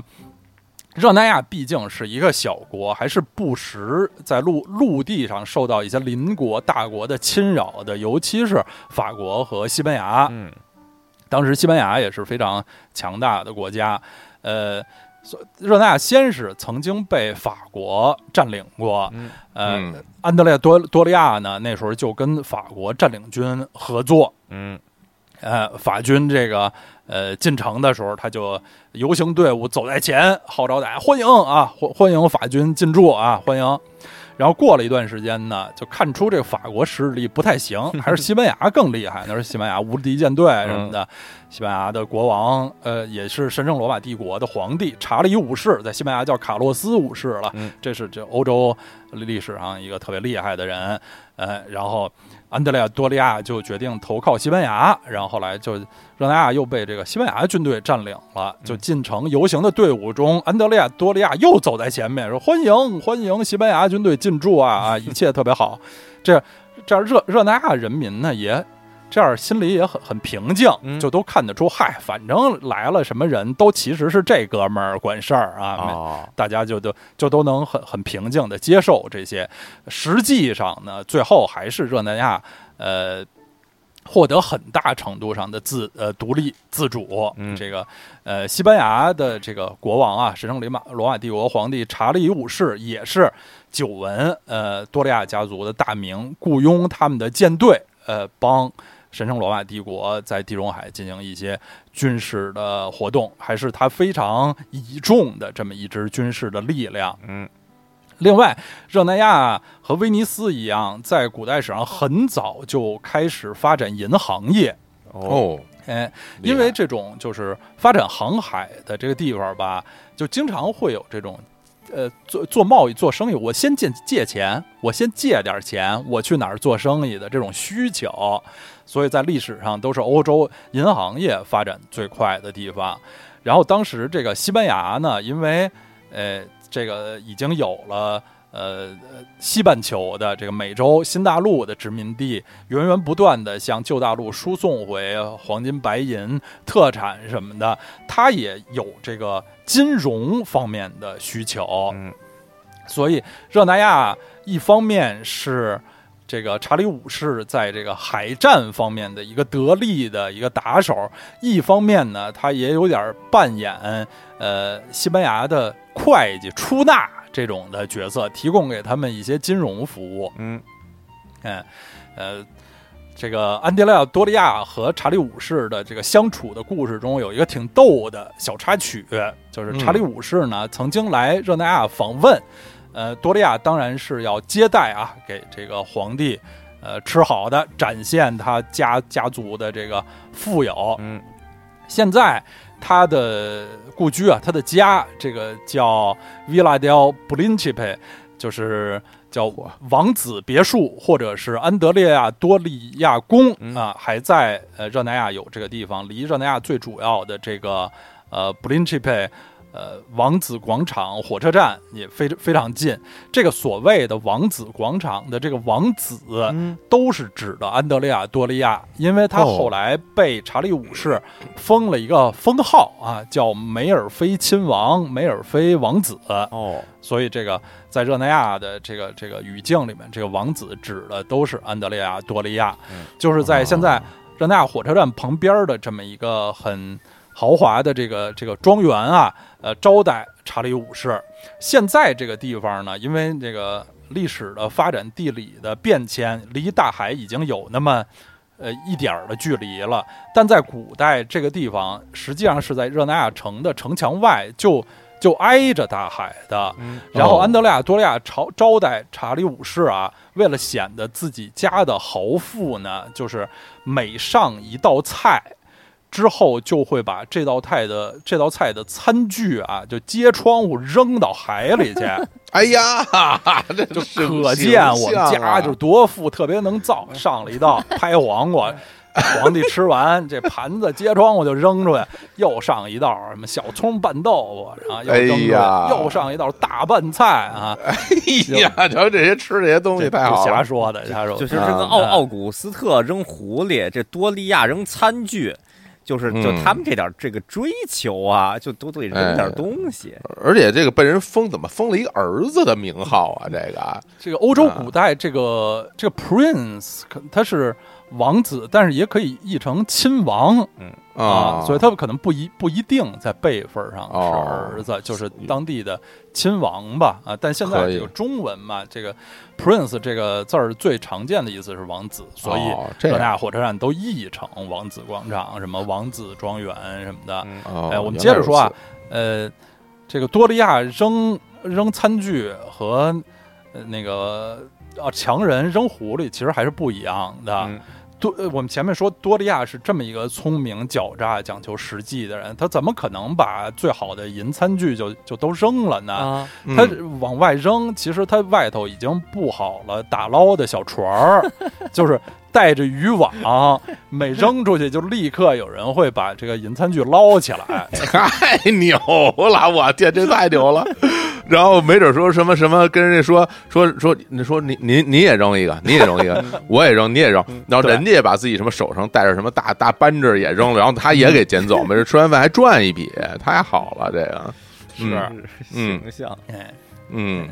现在大家去热那亚也可以去到多利亚家族的这个家族教堂，叫做圣马特奥教堂，嗯其实是在热那亚老城，呃，挺不起眼儿的一个小小小小的广场边儿，外表看不起眼儿的教堂。嗯意大呃热那亚很多很多教堂都是这样，从外表看一般，甚至有点平庸，嗯但是里头金碧辉煌的特别好。它这个包子有肉不在褶儿上，嗯，太好了，这马特奥，这马特奥就是马豆啊，哦，对对马豆对，利马啊利马豆的马豆，利马豆就是就是马特奥啊，里奇 Rick Ricky 马马对马特奥哦就是利马豆哦，对，啊，然后那马可波罗就是 Polo 呀，就留 Polo 那 polo 啊啊，就是哎就 polo 是衫 polo，啊嗯，polo，马球啊，嗯马球，嗯对，说到利马窦，可以说一位跟利马窦这个形象利马窦有了有啊这么一点儿像的这么一位中国人民的老朋友，嗯，就是这个清朝康雍乾三代著名的宫廷画家郎世宁。哎，嗯郎世宁，嗯郎世宁，郎老师，嗯呃，郎世宁当然也是中中国名儿了，就像利马窦其实叫呃马特奥里奇，嗯郎郎世宁是叫叫什么来的？叫呃什么卡斯迪奥内呃、嗯之类的嗯啊，那那么一那么一个名字吧。呃，郎世宁不是热那亚人啊，想起来他叫朱塞佩卡斯蒂利奥内嗯啊，呵他是米兰人，嗯，哎呦，在米兰学习画画什么的。但是啊，他之所以能成为传教会到东方来传教，他是加入了当时特别著名的这个天主教呃组织耶稣会嗯，他是在热那亚。加入的耶稣会，耶稣会嗯在热那亚受的这些传教有关的培训，有哦，好几年，就是他在离开意大利去往东方之前，一直是在意大利呃呃热那亚生活和学习的。嗯嗯嗯，这个呃热热那亚人啊，呃，像郎世宁这种啊、嗯擅长给这个外国的元首啊什么的君主画像嗯的这种。这种传统啊，后来一直一直留留存了下来。嗯，这说的说的真是有点东一句西一句的，都是没不太按照这个时间顺序了，但都是跟热那亚有关的啊。这个还说起来又又能跟东京奥运会连上点儿，这事儿跟日本有关。嗯热那亚在十九世纪末呀，有一个画家、雕刻家，就雕版印刷这方面的专家，叫爱德华多·乔索内。他呢，在日本就是晚年啊，在日本生活过二十多年，最后死在日本东京。他在日本是一什么角色呢？他是日本的这个宫廷画家，给这个呃明治天皇画过像。嗯日本明治天皇现在流传下来的最著名的一张画像，就是穿着一个新式军装、扶着军刀那那张，嗯就是这个嗯热那亚画家乔索内画的。嗯，另外，这个乔索内在日本还有一个特别重要的贡献，就是日本的第一批日元纸币嗯就是他设计的哦，啊，哇，厉害，就是他不是擅长这个雕版印刷嘛嗯啊，嗯呃，就把热那亚很多的这个优点，银行业的传统什么的，都结合在一起了，给日本这明治维新期间设计了第一批日元的纸币。嗯，所以他也在日本就是推广介绍现代化的呃印刷业，算是日本现代印刷业的先驱。嗯日本现在最大的印印刷企业叫这个凸版，嗯它的这个株式会社的名称叫凸版，凹凸的凸。嗯写成英文叫 T O P P A N。嗯这个乔索内就是这个印刷企业的创始人之一。嗯，哦，真厉害，嗯嗯，凸版印刷。现在热那亚有一个以他的名字呃命名的一个叫爱德华多·乔索内东方艺术博物馆，里头有好多日本的艺术品啊，什么浮世绘什么的，嗯，也是日本之外的日本艺术品呃这个馆藏比较丰富的一个博物馆。嗯那、嗯、咱们一下儿从呃一五几几一六几几年的这个多利亚家族，后来越 说对都说到明明治维新时候了啊，嗯这对，个太好了，从这个利玛窦、郎世宁说到这个爱德华多·乔索内，咱还说回去，说回这个多利亚家族比较繁盛的时期，嗯呃，后来呢，呃，在十六、十七世纪吧，热那亚的很多的这个第一流的这些富豪家族呢，在城市里搞了一些新的新的建设。这这个新的建设呢，后来被统一称作新街，嗯就新街口的那个新街，嗯就是和意大利呃和热那亚的这个老城形成对比。嗯热那亚的老城啊，到现在跟四五百年前恐怕区别都不太大，就是呃港口以里的不太不太大的一片区域，嗯，最大的特点就是小胡同。嗯这个小胡同不像北京的小胡同，北京的小胡同两边是平房，嗯一层的平房，热那亚老城的小胡同两边儿最最起码是三层以上的楼房，高，嗯而而那个小胡同又特别窄，好多，嗯所以走在热那亚的这个老城里头啊，有时候你有一点儿不见天日的感觉，嗯嗯嗯，而这个港口城市啊，这个民风比较彪悍啊，这几十年也是，来自非洲、来自南美的一些新新移民比较多。热那亚有好多塞内加尔，还有什么厄瓜多尔的移民，然后有一些这个无所事事的人。然后传统上港口呢，也是就是呃这个呃风俗风俗行业嗯比较比较发达，到现在也是。嗯就是我当时啊住住宿住在热那亚这个老城里面的一个很位置很核心，离港口离很多的这个旅游景点儿都很近，但是所在的是在这么一个黑咕隆咚的一个小胡同里面的一个旅馆，旅馆里头很安全很好，设备很新，但是旅馆外头走的时候是是比较吓人的嗯啊。就是每次回到晚上，呃，傍晚啊，回到旅馆啊，外头的这个胡同里有有不少的这个呃性工作者啊，嗯哦，那各种肤色的、各种形象的。后来我读一些文章啊，还发现他们那儿有一些这种那个呃变变性人的这个性工作者啊，哦，哦，哎呀对，，反正形象也是呃很有特色的啊，有一些比比比较不不不一样的嗯啊，比较有特色的。对于咱们这个这个外来的客，看着是有点瘆得慌。嗯嗯在意大利的其他的城市，像那那不勒斯、嗯巴勒莫这种以治安不好而著称的地方，我在那不勒斯和巴勒莫老城走在马路上都没有在热那亚老城里觉得紧张。哦，嗯嗯，所以每次我回到这个旅馆，都是走到最后那那个两条胡同啊，我有点儿慌不择路的，就是嗯其实我因为毕竟是新新到的城市嘛，不是那么的熟，我不是百分之百确定，就是我的旅馆这个门儿，其实在比如这条胡同朝北开，我只是大概。感到它在那么一个位置，每次走到那个最后吧，就看这个胡同里几边的人是看着有点吓人，然后有点慌不择路，但总是幸运的是，一回头发现，哎，这不是我旅馆门儿啊，然后就赶快连滚带爬的就进去了。嗯嗯实际上啊，住了三四天，什么都没发生，一切都很平静。嗯其实这也很好理解，就是很多国家的这这个行业的人，他是不招惹外国游客的。嗯嗯那挺好比如东京著名的这个新宿、嗯一番街、嗯嗯啊什么，他是不不接待啊，不和外国游客打交道的，他是做这个本地人的生意的。哎是，嗯嗯，热那亚的这个老城里的那个房子吧，也是都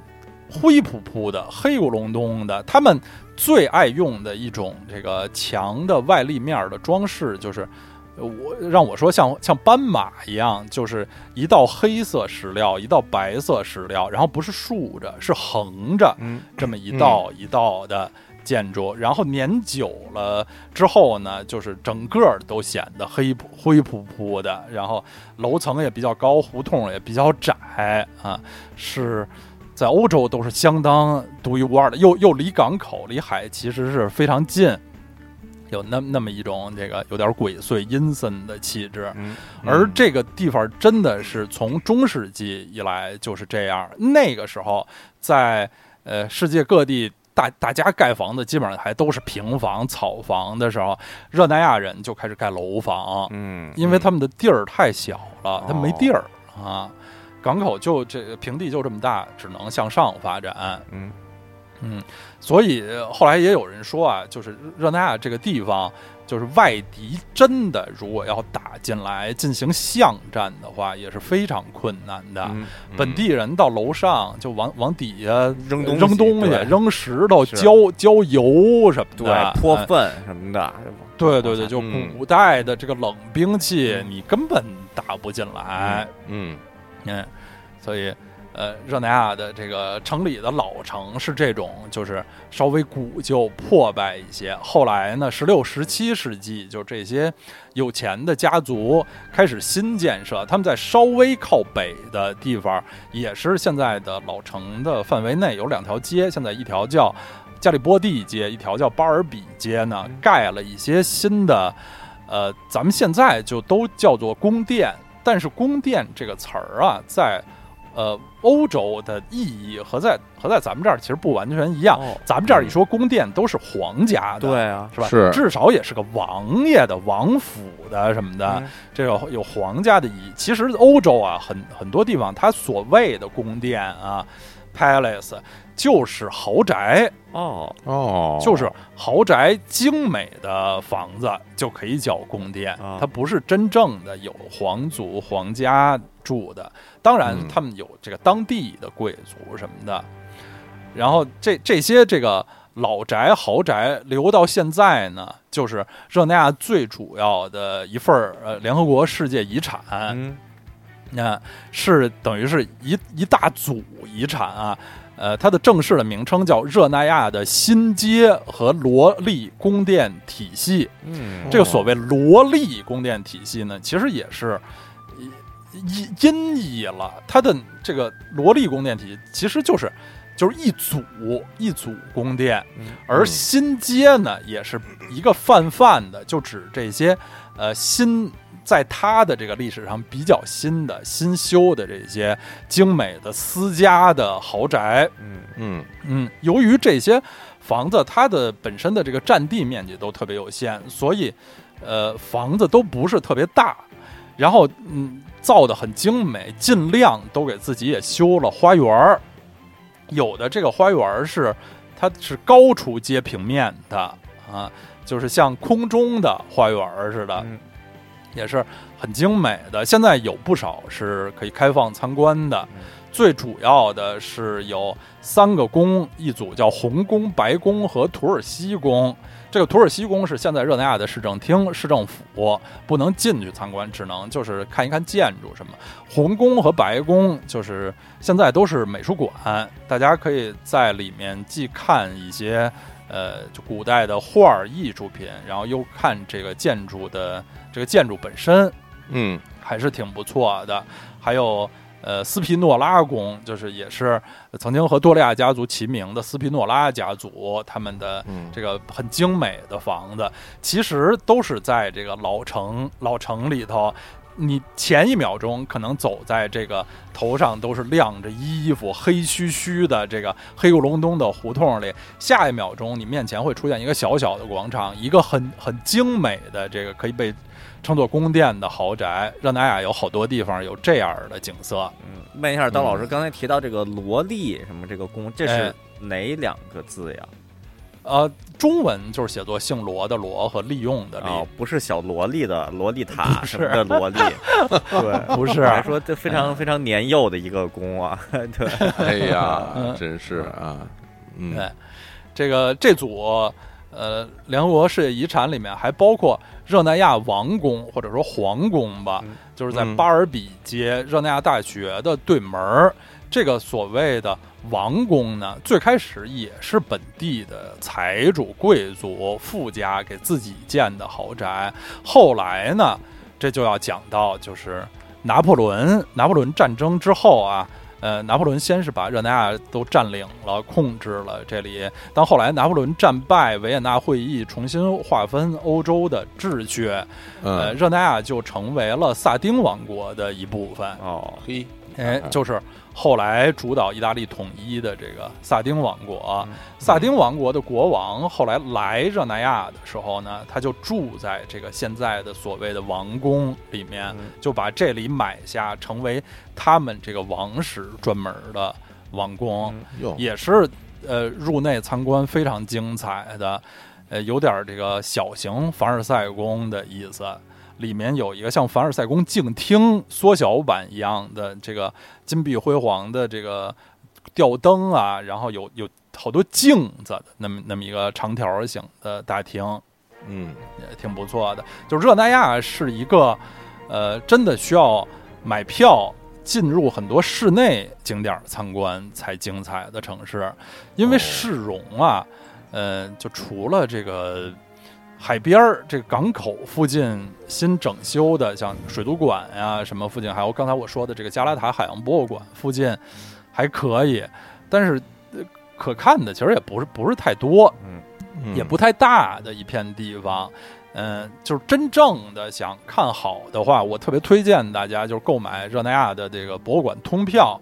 热那亚博物馆特别多，这个博物馆通票可以进将近三十个博物馆，它有四十八小时、什么二十四小时，还有带公交、嗯不带公交的功能，就是这个这个票同时也可以当做那个乘坐地铁、公交车的票。就是哦算下来都特别合适，因为现在我我已经是好几年五年之前去的，这个价格我就不跟大家介绍，价格肯定随时有变化，但是算下来肯定是特别合适的。我当当时就是四十八小时，二十多个博物馆，我去没去到过十个，就根本去不过来。嗯嗯，有了这个通票，就这些这个漂亮的宫殿也都可以嗯看。嗯这样对这个城市的观感就完全不同了嗯啊！因为光在这个外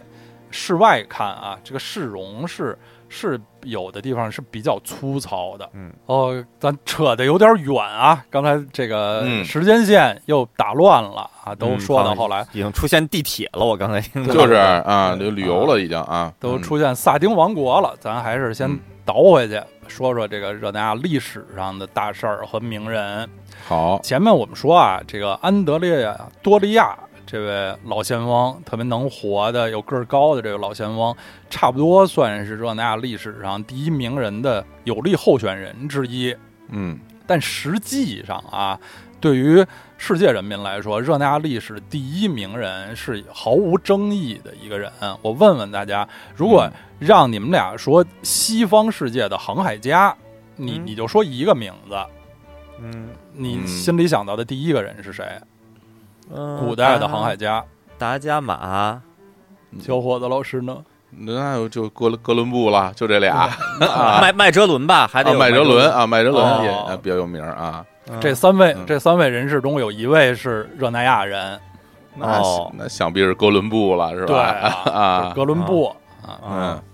热那亚的机场就叫克里斯托弗·哥伦布机场。嗯哦，哎，当然，哥伦布这个名字，这个这个姓氏啊，Columbus 是英语的写法，嗯如果是意大利语的写法，就是 Colombo，就是嗯科隆博、对，科隆波。嗯是，嗯，对，米米兰，AC 米兰不是有一个小前锋叫对，洛伦佐·科隆博上赛季还有一些零散的出场，就是是嗯的，哥伦布其实在意大利语里面的姓氏就是科隆博，呃但嗯咱们那个依照惯例还是称他为哥伦布。嗯哎，哥伦布作为这宇宙历史上最有名儿的人之一啊，呃，所谓发现了新大陆，改变了整个世界历史的进程，嗯其实他早年的留下来的这个记载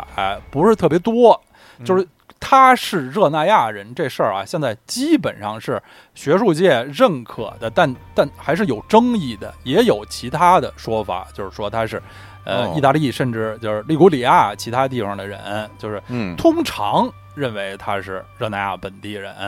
嗯，他准确的出生日期和地点都有争议，但基本上大家呃同意他是一个热那亚人，嗯哎，所以去呃热那亚旅游，大家也肯定想进行一下这个哥伦布圣地巡礼。除了这呃机场叫哥伦布机场，然后呃这王子广场火车站出来有一很大的哥伦布像啊之外呢，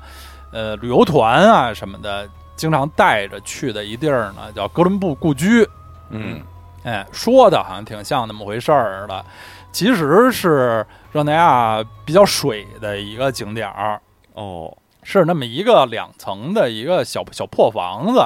嗯，就都不是特别，好像觉得是半拉房子似的，挺薄的那么一个存在。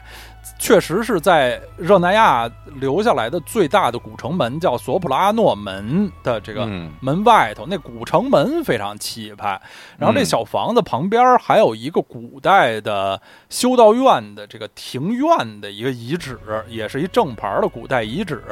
我觉得这俩东西都比这个哥伦布故居要好看。哥伦布故居就是这么一个小小破房，然后上头爬满了青苔啊，看着挺古的两层。这么一个东西，所有买票进去的人都说里头实际上什么也没有，千万不要买票进去。哦，而且这房子也是后来建的，啊这是呃嗨十八世纪复建的，嗯啊哦嗯，就是呃史学界考证啊，哥伦布他爸老哥伦布呃还是曾经在这个地方拥有过房子的，所以哦很可能哥伦布的童年时代是在这儿度过的。嗯哎，就是哥伦说传传说啊，就考证哥伦布他爸呢是做这个纺织行业的啊，就是哥哥伦布哥伦布就是跟这个布料有关， 嗨，哥伦布布哎、然后好好像还开这个酒馆儿什么的啊。哥伦布小时候在这个家族的企业里头打过工，嗯呃，但是很小，十几岁就离开了热那亚。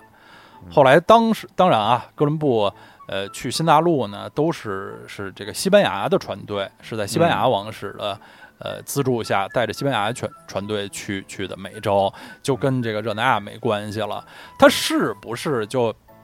没有寻求过自己这个家乡政府的帮助呢？肯定不是。哥伦哥伦布曾经想寻求这个热那亚共和国的政府来资助他去去美洲，当然他他不是说去美洲，他也没想着去美洲，他还是想去东方、去印度什嗯么的。但是热那亚政府呢比较比较抠儿，或者说眼光比较短浅，或者说呃哥伦布那套这个巧舌如簧的大忽悠没有说服热那亚政府，所以他还是四处去。去葡萄牙、去西班牙游说，最终还是获得了西班牙的支持。嗯融资是吧？对，就是融资呗啊。嗯所以热那亚虽然是这位宇宙级名人的家乡，但实际上这个呃，他不是带着热那亚家乡的船队，哎，第一嗯次去过美洲，他只是在这个城市度过了青少年时期。嗯哥伦布这位这位同志的这个人性啊，是不不是那么好的啊？哦这嗯呃，是是有有些问题的啊。这几年呢，呃，世界上这些这个新的政治正确的呃思潮啊什么嗯的，世界各地有些哥伦布老人家的。呃塑像听说也都被推倒啊，嗯哎呦可能这可能有些过分，毕竟是个历史人物嘛，就是确实不是一个，其实不是一个人性非常高大的人。以后我们有有有机会啊，可以单说说哥伦布什么的。嗯我给大家建议呢，如果大家对哥伦布这种的航海家呃有兴趣呢，我在热那亚特别的五星儿推荐一个其他的景点儿，它不是哥伦布的故居，它是一个哥伦布发烧友的故居。哦哎，这个人呢叫恩里科·迪奥尔伯蒂斯，是一个呃一八四几年到一九三几年生活在这个近代的这么一位老航海家、老船长。嗯哎，他是一个呃热那亚土生土长的，后来在什么商船上呀当领航员、当船长，后来中年以后呢，就主要成为了一个呃环球旅行家、探险家这样的一个人。他在世界各地啊，主要是去到一些亚非拉的，在十九世纪对于西方世界来说，完全是呃神神秘的、具有异国情调的这些地方，然后从世界各地搜集一些艺术品、奇怪的用具、服装，呃，还有武器，比如什么大刀啊、弓箭啊这些的东西，就都带回家乡热那亚。然后后来晚年呢，在热那亚的一个小山坡、一个小山顶儿，热那亚不是这么一个这个从海进入内陆很快就上山的城市，它在这么一个小山顶儿修了这样一个城堡式的宅子。叫迪尔伯蒂斯城堡，现在的另一块牌子，另一个名称叫世界文化博物馆。嗯，嗯哎世界文化了都，这对这么全因为乎儿因为这个老就是船长他一辈子去到的各种各样的地方特别多，嗯都是从当地呃带回来的好东西，然后生活也特别有情趣，把家里的这个呃房间一个个这个装修成这个阿拉伯风格的，这个装修成什么蒙古风格的，嗯就各种的，就这就是异国情调儿这个词儿啊，很很长见识。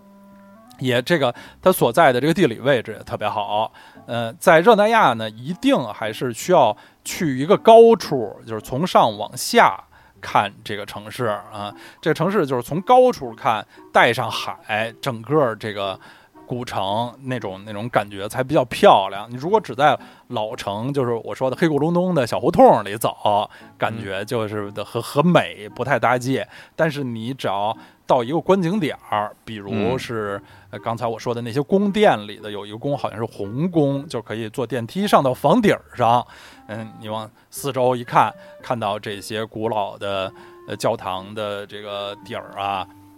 看到这些老房子，看到海、海上的船什么的，还是比较有感觉的。嗯，所以我非常给大家推荐的这个世界文化博物馆第二伯蒂斯城堡，一座呃城堡式豪宅，游客也不多，很清静，山上一个一个院子，很漂亮。而且它呢是从热那亚这个地火车站坐一个很特殊的交通工具，一个一个缆车，就是山呃感在山。体里面，嗯、感觉在山洞里面走的那么一个，你说它是电梯一个缆车的那么一个东西，也挺好玩儿的。那个也是公交系统的一部分，相当于公交车。好，那咱们说的又有点儿就把这个时间线搞乱了，跳到了这已经十九二十世纪了。说了刚才这位迪二伯蒂斯老船长、啊，咱们再跳回去啊，说回到这个呃十七十八世纪，嗯，在这段时间呢，热那亚就开始有一种新的新的思潮啊，新的趋势，就是意大利呃民族呃自觉、民族独立的这种思潮，在热那亚这么一个这个风云际会的一个大城市就开始展开。其实那段时间呢，也是因为这个热那亚共和国作为一个海上霸主，它的势力其实随着哥伦布啊发现新大陆，随着新航路的开辟，这个传统的地中海内的势力都是走下坡路了。嗯因为那时候这个新航路的开辟，大家做生意都是去绕绕好望角，去亚洲或者去美洲做生意了。呃，热那亚擅长的这种在地中海的范围内，呃，就做的这个生意呢，逐渐就有点过时了。热那亚的这个影响力啊，国力就是逐渐在下降。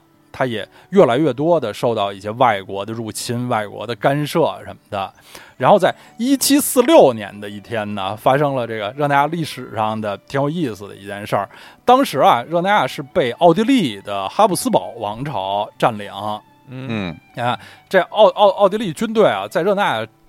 城城里头正在行军，他们正在拉着自己的这个大炮在运输，可能是因为下雨啊，道路泥泞，这个大炮陷到了一些这个沟沟里头，拉不动。然后奥地利的军队呢，就开始临时的驱赶一些热那亚的路人，让他们去帮忙拉大炮啊。嗯这个对热那亚人来说，当然是很很不愿意、很不满的。嗯这个奥军就挥着鞭子，强迫附近的市民帮忙。这时候嗯呢，旁边围观的有一个十几岁的小男孩儿，就从地上捡起一个石块儿或者土坷了，就开始呃往奥军就扔过去。嗯，哎，一边就招呼其他市民一起参与反抗。这次事件就成为了一次抵抗斗争的导火索。哦，此后，这个向呃入侵者扔石块儿的小男孩儿，就成为了意大利人民争取独立统一的一个象征。哟，嗯哎，到现在啊热那亚的法院门口都有这个小男孩儿的塑像，就是一小男孩儿拿一东西，好像正在往往出拽呢。嗯，厉害了，哎嗯，就是连后来意大利国歌《马梅利之歌》的歌词儿里也提到了这个小男孩嗯儿。哦，哎，那咱们其实就这都可以顺着说到《马梅利之歌》了啊。嗯本次意大利队欧洲杯夺冠啊，也又再次让大家看到了啊每场比赛之前，意大利全队唱国歌或者是喊国歌的这个令人印象深刻的画面。而意大利的国歌《马梅利之歌》，它就诞生在热那亚哇，啊。嗯它的词作者马梅利就是热那亚人，曲作者啊、米卡莱诺瓦罗也是热那亚人。 哦，这首歌就是两个热那亚人合作在热那亚写的。如果大家对这个《马梅利之歌》更感兴趣，大家可以去听我的个人节目《小熊喝甜粥》啊。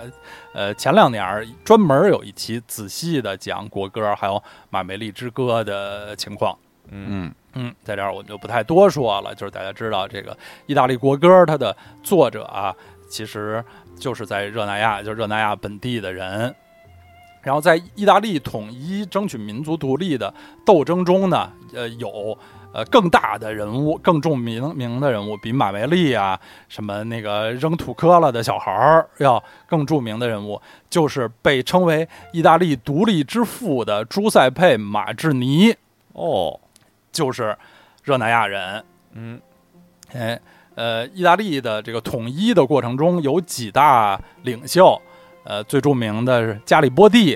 哎哎，加里波第这个军事家，红衫军嘛。嗯然后有这个萨丁王国的首相加富尔，嗯，呃，等于是一个政治方面的领袖。萨丁王国的国王，呃，这个维托埃莫阿纽埃莱二世啊，这是等于是国王了，皇皇家这方面的。然后马志尼呢是思想方面的领袖啊嗯，历史课本上总是说他为意大利的统一做了思想方面的准备。嗯，哎，这位思想家呢，就是土生土长的热那亚人。他这个名字，我觉得咱们中文翻译的也特别好。嗯这马志尼，这志是有志气的志、啊嗯，一听就觉得这人是一位志士。嗯，对，这要是按现在咱们的翻译方法，很很容易就译成马奇尼了。嗯，呃，因为他就是 Giuseppe 马基尼，这嗯个译成马奇尼就感觉没没那么有志气了，就不是一位可敬的志士了。嗯嗯哎，当然马志尼他们家也不是志 尼的，嗯他他们他是这个知识分子家庭，他父亲是大学教授，嗯他就生在热那亚老城的一个房子里。现在这个房子马志尼故居啊，也是可以可以参观的。他出生的房间啊什么的，现在还都呃原样保留着，恢恢复着。哎，我嗯想到可以这么这么来记嘛，马志尼是这个知识分子家庭，有志气啊。哎，这哥伦布他爸是是做布的，对，对生产哥伦布布，对。啊、这个加拉塔就是一座塔，它叫加拉塔 塔，对吧？对对对你说这个热那亚这些地儿，这这这些人呀，总是喜欢啊搞这个谐音，是吧？这个这个在名字上边有一些小心思，还是不非常错方便，非常方便记忆。对啊，主要意大利人都谐音到中文上了，都已经真是啊，嗯非常讲究嗯，就是多说一句，加里波第也是利古里亚人，哦。嗯哦我还以为加里波第也是个弟弟呢，这个我说这就太过分了。呃很有可能是个弟弟，这说不好啊，有可啊。能。加里巴、加里波第是尼斯人，就是现在法国的尼斯。嗯呃，尼斯当时是这个利古里亚的一部分，哦，是后来尼斯是十九世纪后来才划给呃法国的，那离现在历史也不不是特别长，嗯，所以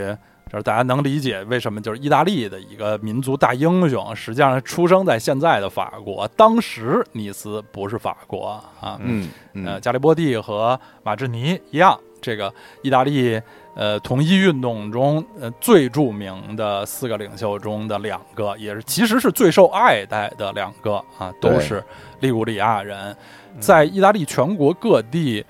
所有的规模城市都一定能看到加利波第的像，就不会哦不会有一个城市没有他的塑像嗯。马志尼的塑像也特别多，嗯虽然马志尼不像加里波第是一个威武的、经常骑着马、嗯横刀立马的军人，马志尼是一个瘦骨嶙峋的一个嗯看着有点惨的一个知识分子老头儿那么一形象。哦，从小身体就不太好，瘦，嗯然后也是那个发量不太充足。嗯马志尼这一辈子非常的不顺啊，嗯就是空有这些大志啊，写了很多这个战斗檄文、嗯有意义的文章啊嗯，著名的演讲，对什么意大利青年人的讲话嗯啊，写写了一些东西，但是实际上没有真正在政治舞台上发挥过什么作用。哦嗯就是一八四八年革命期间，罗马曾经一度特别短暂的成立了一共和国，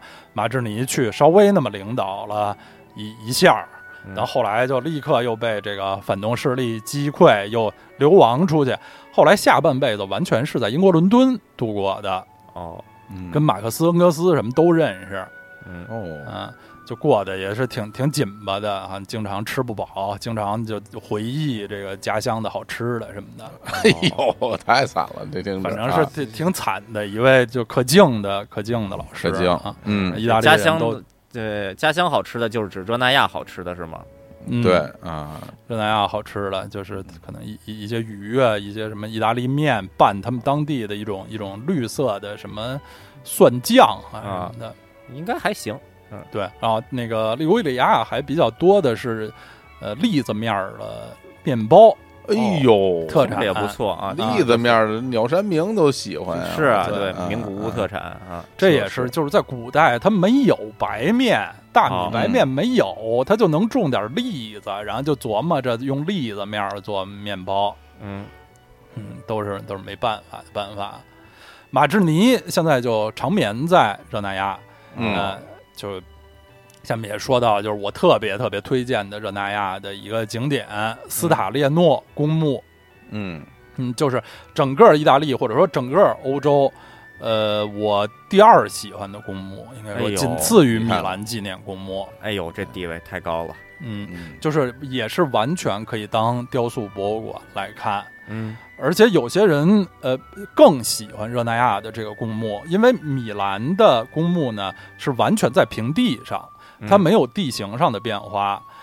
热那亚的这个公墓是在一个山坡前，它它的有些墓地就慢慢慢慢往山上走了，它的这个地势更错落有致。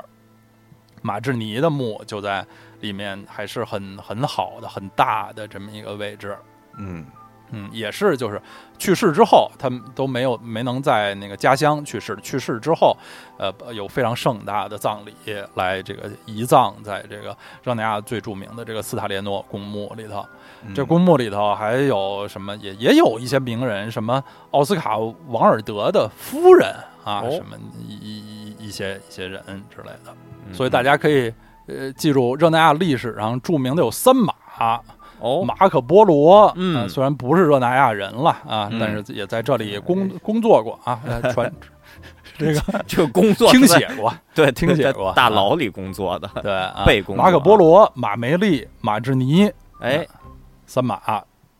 哎，在这里呢，我突然想起来啊，呃，最近一些期、呃有很多朋友来提醒说，我们好久没有搞腓特烈威廉的知识抽查了哎呦，哎呦真是对，啊。嗯那本期节目呢，咱们赶紧搞一次，哎呦嗯，好啊前，面我我们提到啊，这个呃，意大利后来这些独立运动啊、统一运动，一个呃，相当于一个导火索，一个促进的因素是十九世纪初拿破仑。这拿破仑席卷全欧洲，把这个旧秩序都打破，嗯给了很多的有新的民主革命思想的这些人新的灵感、新的启示什么的。呃，那下面我给两位老师出的这个腓特烈威廉抽查题呢，就是一个和拿破仑有关的，而且是一道音频题，请大家听这段三十秒的音频，它是来自我此前在《跟宇宙结婚悄悄话》节目中介绍过的《三位新知》节目里头，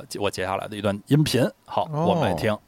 其实这提尔希特会谈啊，不是两个人啊，不是拿破仑和沙皇的事儿，还有第三个人呢、因为这第四次反法同盟打仗是法国和俄普联军打呀，普鲁士国王腓特烈威廉自然也在呀，所以实际上是三位君主的对话。但是拿破仑呢，对这两个君主完全是区别对待，他对亚历山大是非常的好，在亚历山大进提尔希特城的时候，还鸣一百响礼炮，让他住在城中最好的房子。那相比之下，对腓特烈威廉国王，拿破仑是非常看不起的，甚至第一天的会谈啊就没让他上这个法子。第一天就是他和沙皇的私人会谈，跟你没关系。好，两位老师听完了，我的问题是在这段音频里，他提到普鲁士国王腓特烈威廉，嗯，这个腓特烈威廉指的是哪个腓特烈威廉？呃腓特烈威廉三世吧，哎呀，轻松啊，对轻而易举。啊，愁苦者呀，把把拿破仑给耗死了，啊，对对对，就是腓特烈威廉三世，就是比较比较倒霉，嗯整个拿破仑战争都是出现在他的在位期间，是啊，嗯太牛了啊！抽查圆满成功，啊嗯青年老师对于腓特烈威廉相关知识的掌握还是非常深的，对太掌握了啊！嗯我我我我根本答不上来啊！对，简一直言已不经发了，已经已啊已经不亚于呃路易斯王后了。哦，对 路易斯王路后易是，斯王后还还记得吗？啊，路易斯王后是是去是是那个腓特烈威廉三世的老婆是吧？对，就是对他的王后。对，然后去跟拿破仑求情，哎然，后对，然后求情，但是好像结果也没求的也没啥，用。没什么用啊。但是人民就对他路易斯王后这这个行为本身还是认可的，对，好像就比较褒奖吧，就就哎觉得挺好的，特别对爱戴对对对，愁苦者腓特烈威廉好像就觉得还是还是挺愁苦、挺怂的，就嗯挺愁苦的，对就是也没活活的比较长。啊，反正能把嗯拿破仑耗死也算是一件功绩啊。是啊，通常，呃，画像啊、雕塑都显得这个人比较愁苦，和马志尼似的啊。马志尼总是在雕像上愁眉苦脸的。啊，反嗯正我就觉得这个腓特烈威廉三世、马志尼和卡夫卡，在我心中可能都可能气质是差不多的。就刀老哎师呀曾经介绍说，小朋友我什么向你推荐一位叔叔，什对，么什么抠抠抠腮，腮，抠对腮，啊对，就比较愁苦。卡夫卡，嗯瘦啊，嗯，对 嗯，卡嗯卡夫卡还是还比较帅，虽然啊抠腮吧，其实卡夫卡长得挺精神的，而且哦好像大高个儿，卡哦卡夫卡特别高。嗯嗯，行，那呃说马志尼啊，这很快这后来以萨丁王国主导的这意大利统一完成了，就好像是不是这意意大利就就一切变好了？其实不是这样的。嗯呃，意大利统一以后啊，全国人民发现。这个南北对立，南北意大利南北方的这个贫富分化、经济水平的这个差异还是非常非常明显的。哦，哎，这个南方像什么西西西里呀、那不勒斯那些地儿，还是穷的要死。嗯，这北方啊，逐渐后来就开始呃发展这个近代工业，什么就越来越发达了。当年这个西西里，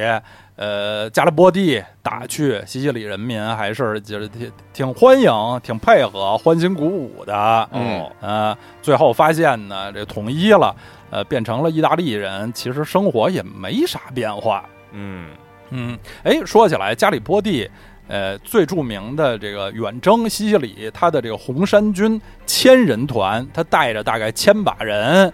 从意大利本土，呃，去呃征讨西西里，去西西里干革命，是从哪个港口出发的呢？两位老师能猜到吗？嗯，我猜是热那亚港。哎呀，猜对了也。不能塞别地儿啊，这对个 太牛了，就是、啊 就是在热那亚，现在这港口都被称为什么千人港口，就是哦当时，呃，加利波第带着他这个一千名红衫军，嗯就两艘船啊，也没有什么很好的武器装备，啊就雄赳赳强就去西西里，然后就连战连胜，确实是呃，加利伯第打这个游击战特别棒。哦嗯，大家现在在马志尼故居也可以看到呃加利伯第相关的展览，看到红衫，可以看到红衫军的红衫都是一些什么样子，嗯还是很帅气的。帅气也，也能看到呃马梅利相关的这个意大利国旗，呃意意大利国歌嗯相关的一些展览。嗯嗯哎，我们接着说啊，意大利统一之后，呃，南方人民过得还是挺惨的。这时候呢，就到十九世纪末呀，然后大家就发现了一条活路，就是移民，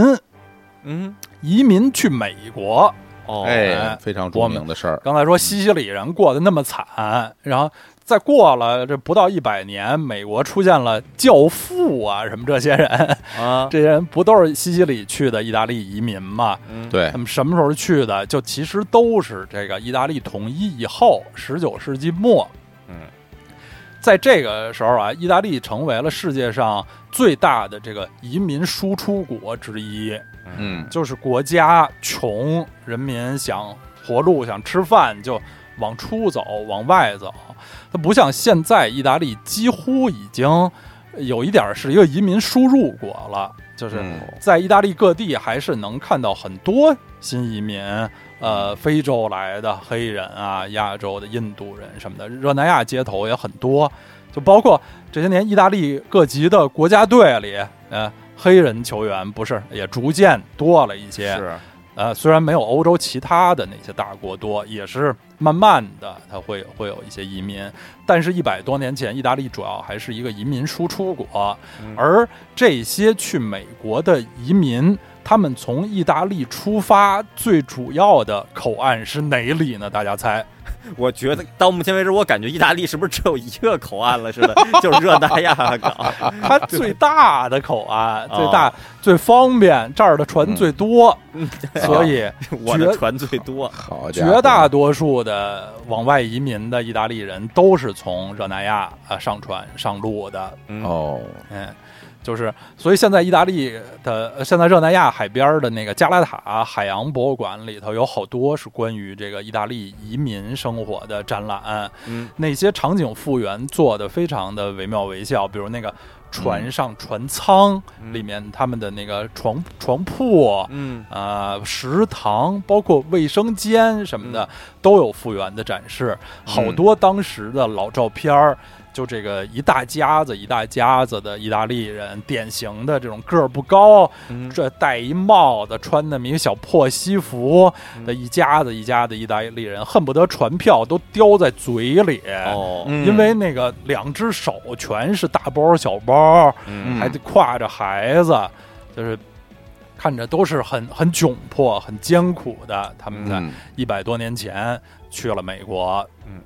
嗯，很多呃意大利人挺懒，去美国以后就留在了纽约。嗯但这些更多的呢是新移民，就是后来呃移民美国的这个呃南方的，主要南方的意大利人，而热那亚人、利古里亚人，嗯比他们心眼儿活泛，比他们见多识广，想移民美国的利古里亚人早就先走一步了。哦，嗯所以利古里亚人呢，在美国就是，呃，别说纽约了，就一直西往西，连加州都有很多，哦就是比其他的这个后面的意大利新移民先走一步。然后他们去的早呢，呃，就先扎下根，在事业上也有非常成功的。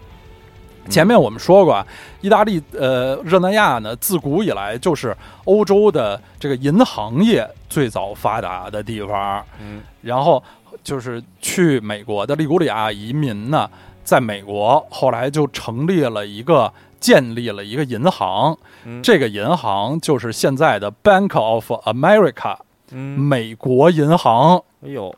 嗯，这个美国银行 Bank of America 的前身就是初创时期啊，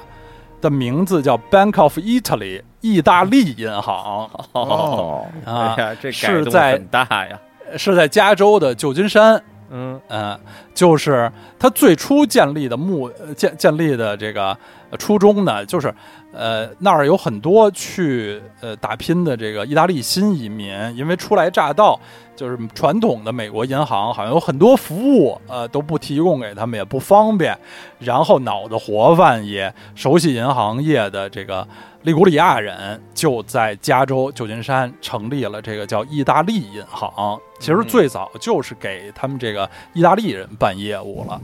后来这一百多年，这个业务越办越大。也从意大利银行改名儿叫了美国银行，就是嗯其实完全就是早期是一个这么一个移民企业，现在已经变成美国最大的银行，应该是第二大银行了。哦，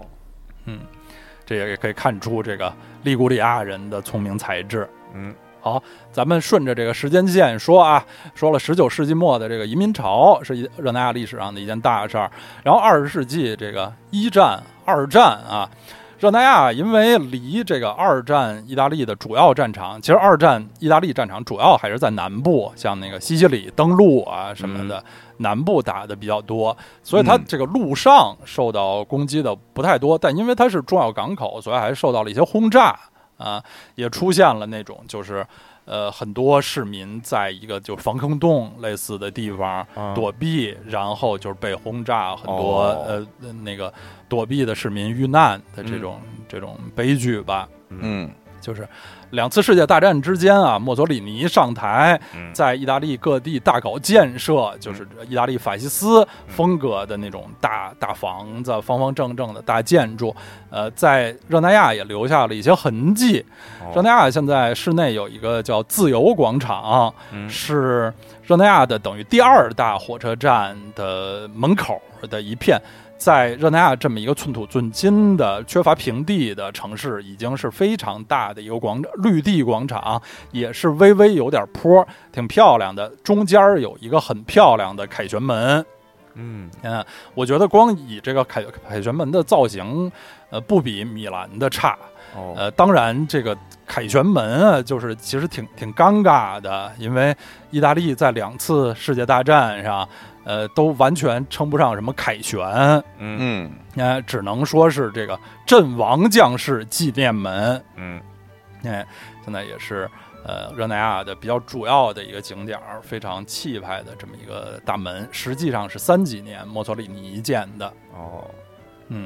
在二战结束后啊，呃呃，意大利经历了非常快的经济发展，就是六六十年代和和很多西方国家一样，它经历了经济发展的奇迹嗯。颇有那么一些年啊，意大利曾经是世界上经济发展速度第三快的国家，嗯仅次于呃日本和韩国。嗯嗯就是是欧洲经济发展最快的国家。热那亚作为他们的北方工业重镇，尤其是造船啊什么的这么一一些产业，在其中也是发挥了非常重要的作用，发展很快。然后在呃最近几十年，尤其是在这个一九九二年，对热那亚来说是一个大的年份，因为这是一四九二年之后的五百年纪念。一四九二年，就是哥伦布发现美洲，所谓发现美洲的这个日子啊，在西哦方历史上极其极其重要的一个年份啊。哦，这五百周年纪念，作为哥伦布的家乡，热那亚大搞了一些建设，其中最主要的就是呃旧港的改造，就是现在这个圣乔治宫前面附近热那亚呃水族馆的这片地区，说本来这儿也是乱糟糟、呃脏乱差的，但是，一九九二年之前经过大改造呢，现在这儿还是比较像个旅游城市啊，比较干净整洁的，有这种现代化的新的建筑，尤其就是热那亚水族馆，也是呃意大利最大的水族馆，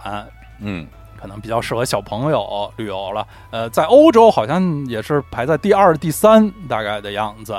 然后，呃，这儿有一个地标性建筑，是有一个被我称作大蜘蛛。呃，它其实是模仿本来港口的这种吊吊车装置，呃，但是现在呢，其实是一个游客的观光的一个电梯还是什么的东西，但是光看外形就像，呃，就像水敏似的，对对对，就像比较粗似的白色的 水敏一样，嗯在热那亚的海边也是，呃，热那亚比较明显的显眼的地标了。嗯嗯然后另外还有一个，呃，像一个透明的玻璃球儿，呃其实里面是一个微型的热带植物热带植物馆，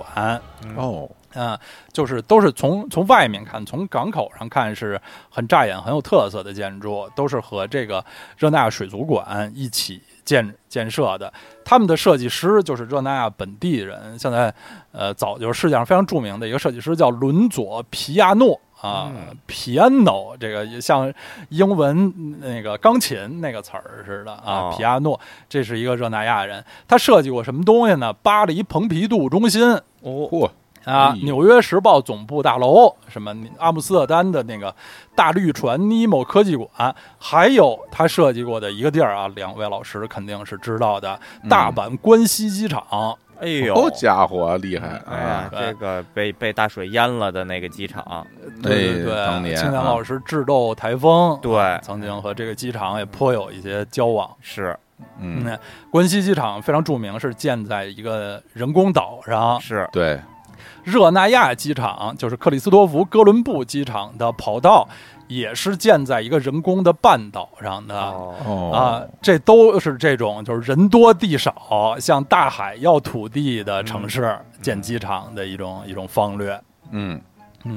这个伦佐皮亚诺呀，呃，最近近两年在中国有一个新的作品，就是我看报道是去年十月全新开幕的，在杭州一个新的一个地方叫天幕里，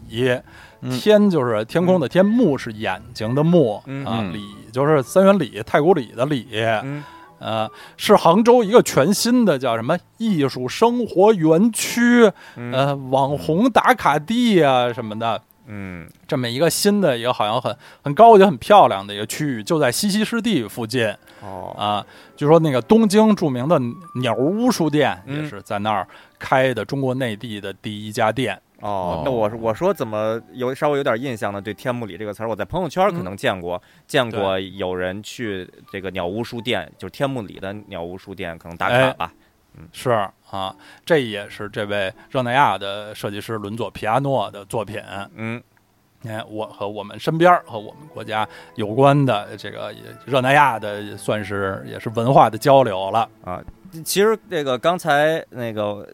这小小伙子老师上网查了一下啊，这儿嗯，发在咱们群里边儿，我国跟这个热那亚的文化交流好像还呃在早早几年间还有更多啊。哎这儿呦，这儿有条是新什么闻，呢？这是二零一零年的新闻，北呦京市宣武区与意大利热那亚市缔结友好城市。哇，嗯，哎就听呀，听起来有点奇怪，是吧？对，就是你这个宣武区与对热啊那亚真市是缔啊结友好城市。就有点奇怪，但是感觉也非常有意思，是吧？对那，想必你说热那亚这个，人是嗯意大利第六大城市 呢，啊对咱们啊，咱们一区，而且还是这个宣武区，就是宣武和西城合并之前，嗯对对，对，那想必现在就是已经承接到这个西城区，哎呃，是对不想是必是，哎，是热那亚是热那亚成为呃友好城市了啊嗯那呃想就必这两个地方有很多共通之处嘛，是不啊是是？哎，这个有什么呢？啊嗯，也想不太到啊。但是但是友好这种东西，咱就很就是必须要友有好。胡同啊，对我想啊啊，有胡同，嗯，哦，嗯热那亚有胡同儿，太哎好了都没有什么太太好吃的东西啊，嗯就自己自己抠着点儿琢磨一点儿东哎西。 呀，栗子面儿那个觉得还是听着不错 的。反哎反正现在我跟刀老师这应该都是与热那亚算是这友友好市民了，是吧？哎我呀，们太西友好城人了，我们太是友好光荣了的西城人，对，啊，那么嗯这个我最后问一下刀老师，因为哎刀老师介绍了好多热那亚的这个历史上的故事，包括它老嗯城区的那些比较稍微有些阴暗的小胡同，嗯就然后但是也提到什么博物馆通票，也可以坐地铁。我一听到哎地铁这个词儿，这是一个非常现代化的一个是这个东西，所以热那亚这个城市，当代的热那亚，它除了老城以外，它是一个长得什么样的城市啊？是偏古色古香，还是现代化，还是怎么着？呃，它除了这个最核心的老城之外，啊、就呃还是很很多那个不太好看的就住宅楼，哦，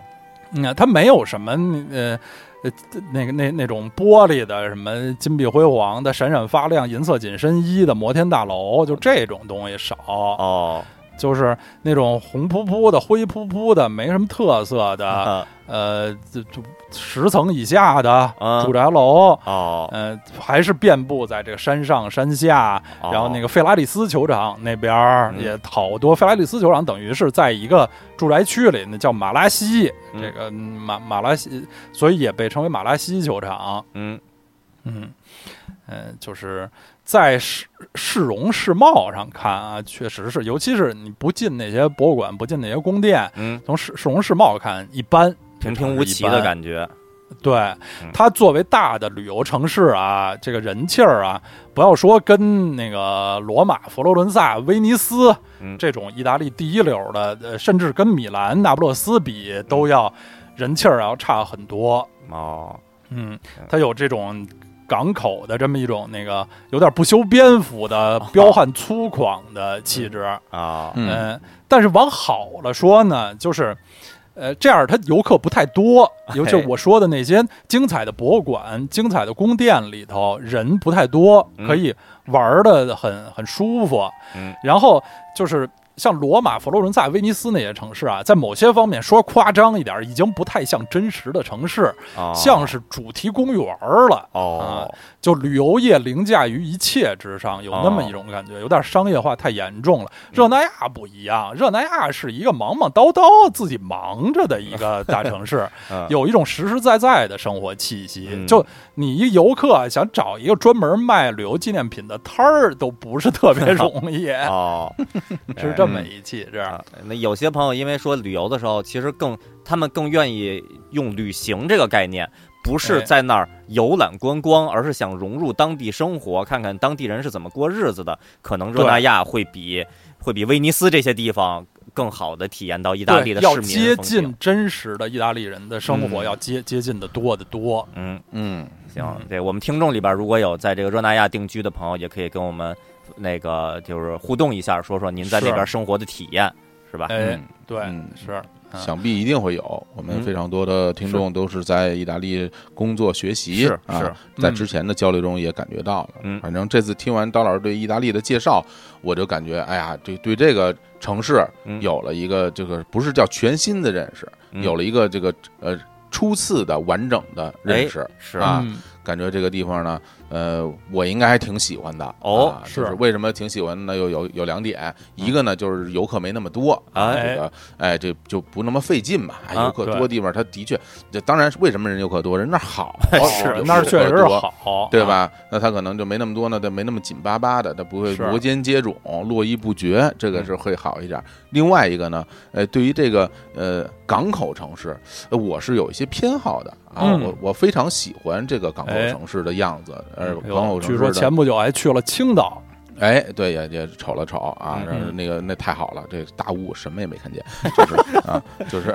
这但这但像这个热那亚这种这种深水港的港口，嗯它一定哎有有特别多船，我非常喜欢，我喜欢看很多船啊哎开来开去，呜来呜去，一会儿你在港口时候经常你走着走着你会听到一些汽笛的声音，对对，对，哎是的，然后你经常是会的看到一些海鸥，哎对对哎对，那太嗯正，然后有一些像棉花糖一样的大云彩，哎嗯哎，然后港口城市特有的一些什么酒吧文化，当然我不我对酒吧没那么熟，但是有很多酒吧 特特别漂亮，因为港口城市那些酒吧都历史都非常久，所以它嗯那个就样子都非装潢嗯装潢非对常美丽，然后你可以哎看一看，我觉得而且这个气气候啊，一般来说就比较宜人，所以嗯总体上我对港口城市是是有很大的好感的，对。嗯是啊，在啊未来呢，有机会是吧？咱也可以呃走来到啊嗯热那亚，其实对啊离离米兰相想想必也不甚远，哎都是交通非常方北便啊，，这北个方城市，嗯北方这个铁三角嘛，米兰、都灵、热那亚，交通非常方便的。是也追随一下这个曼乔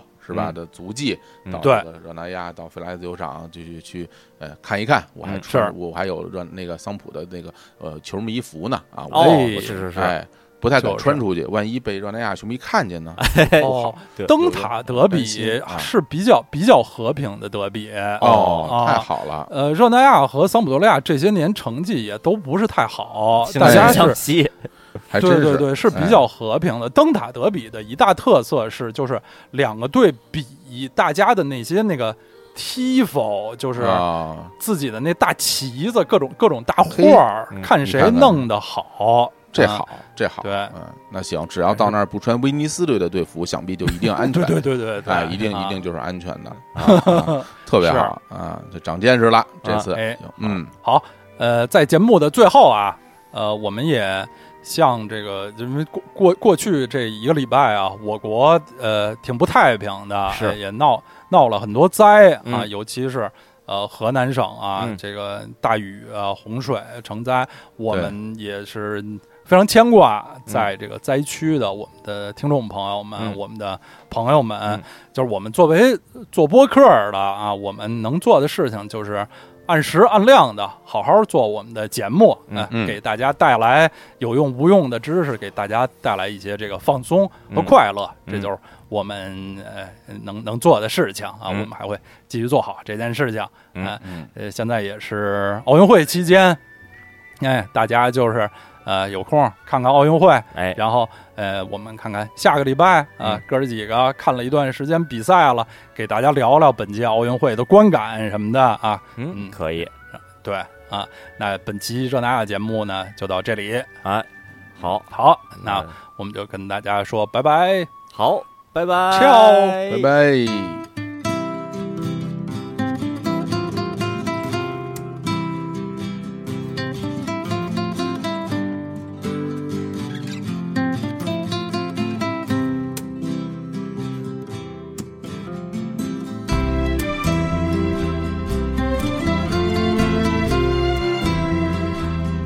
Thank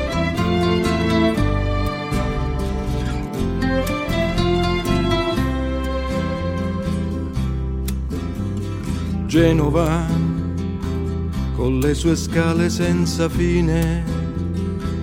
con la sua gente che è gentile, ti guarda un poco e poi sorride. Genova con i suoi vicoli budelli, con le sue strade strette e curve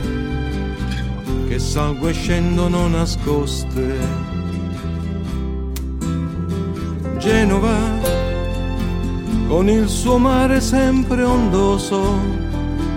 che sugli scogli sale alto e sulle spiagge entra profondo.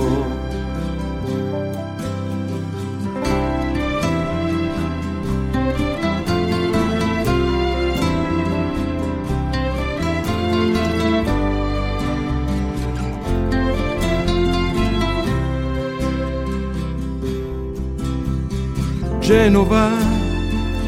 con il suo mare sempre ondoso, che sugli scogli sale alto e sulle spiagge entra profondo. Genova, con le sue case arrampicate, sulle colline sopra il mare, che tutti vogliono vedere. Genova, con le sue storie di passione, di naviganti e di poeti, di esploratori e di cavalli. Genova, con il suo nome la superba, come una donna che ti incanta, mentre cammina nella notte.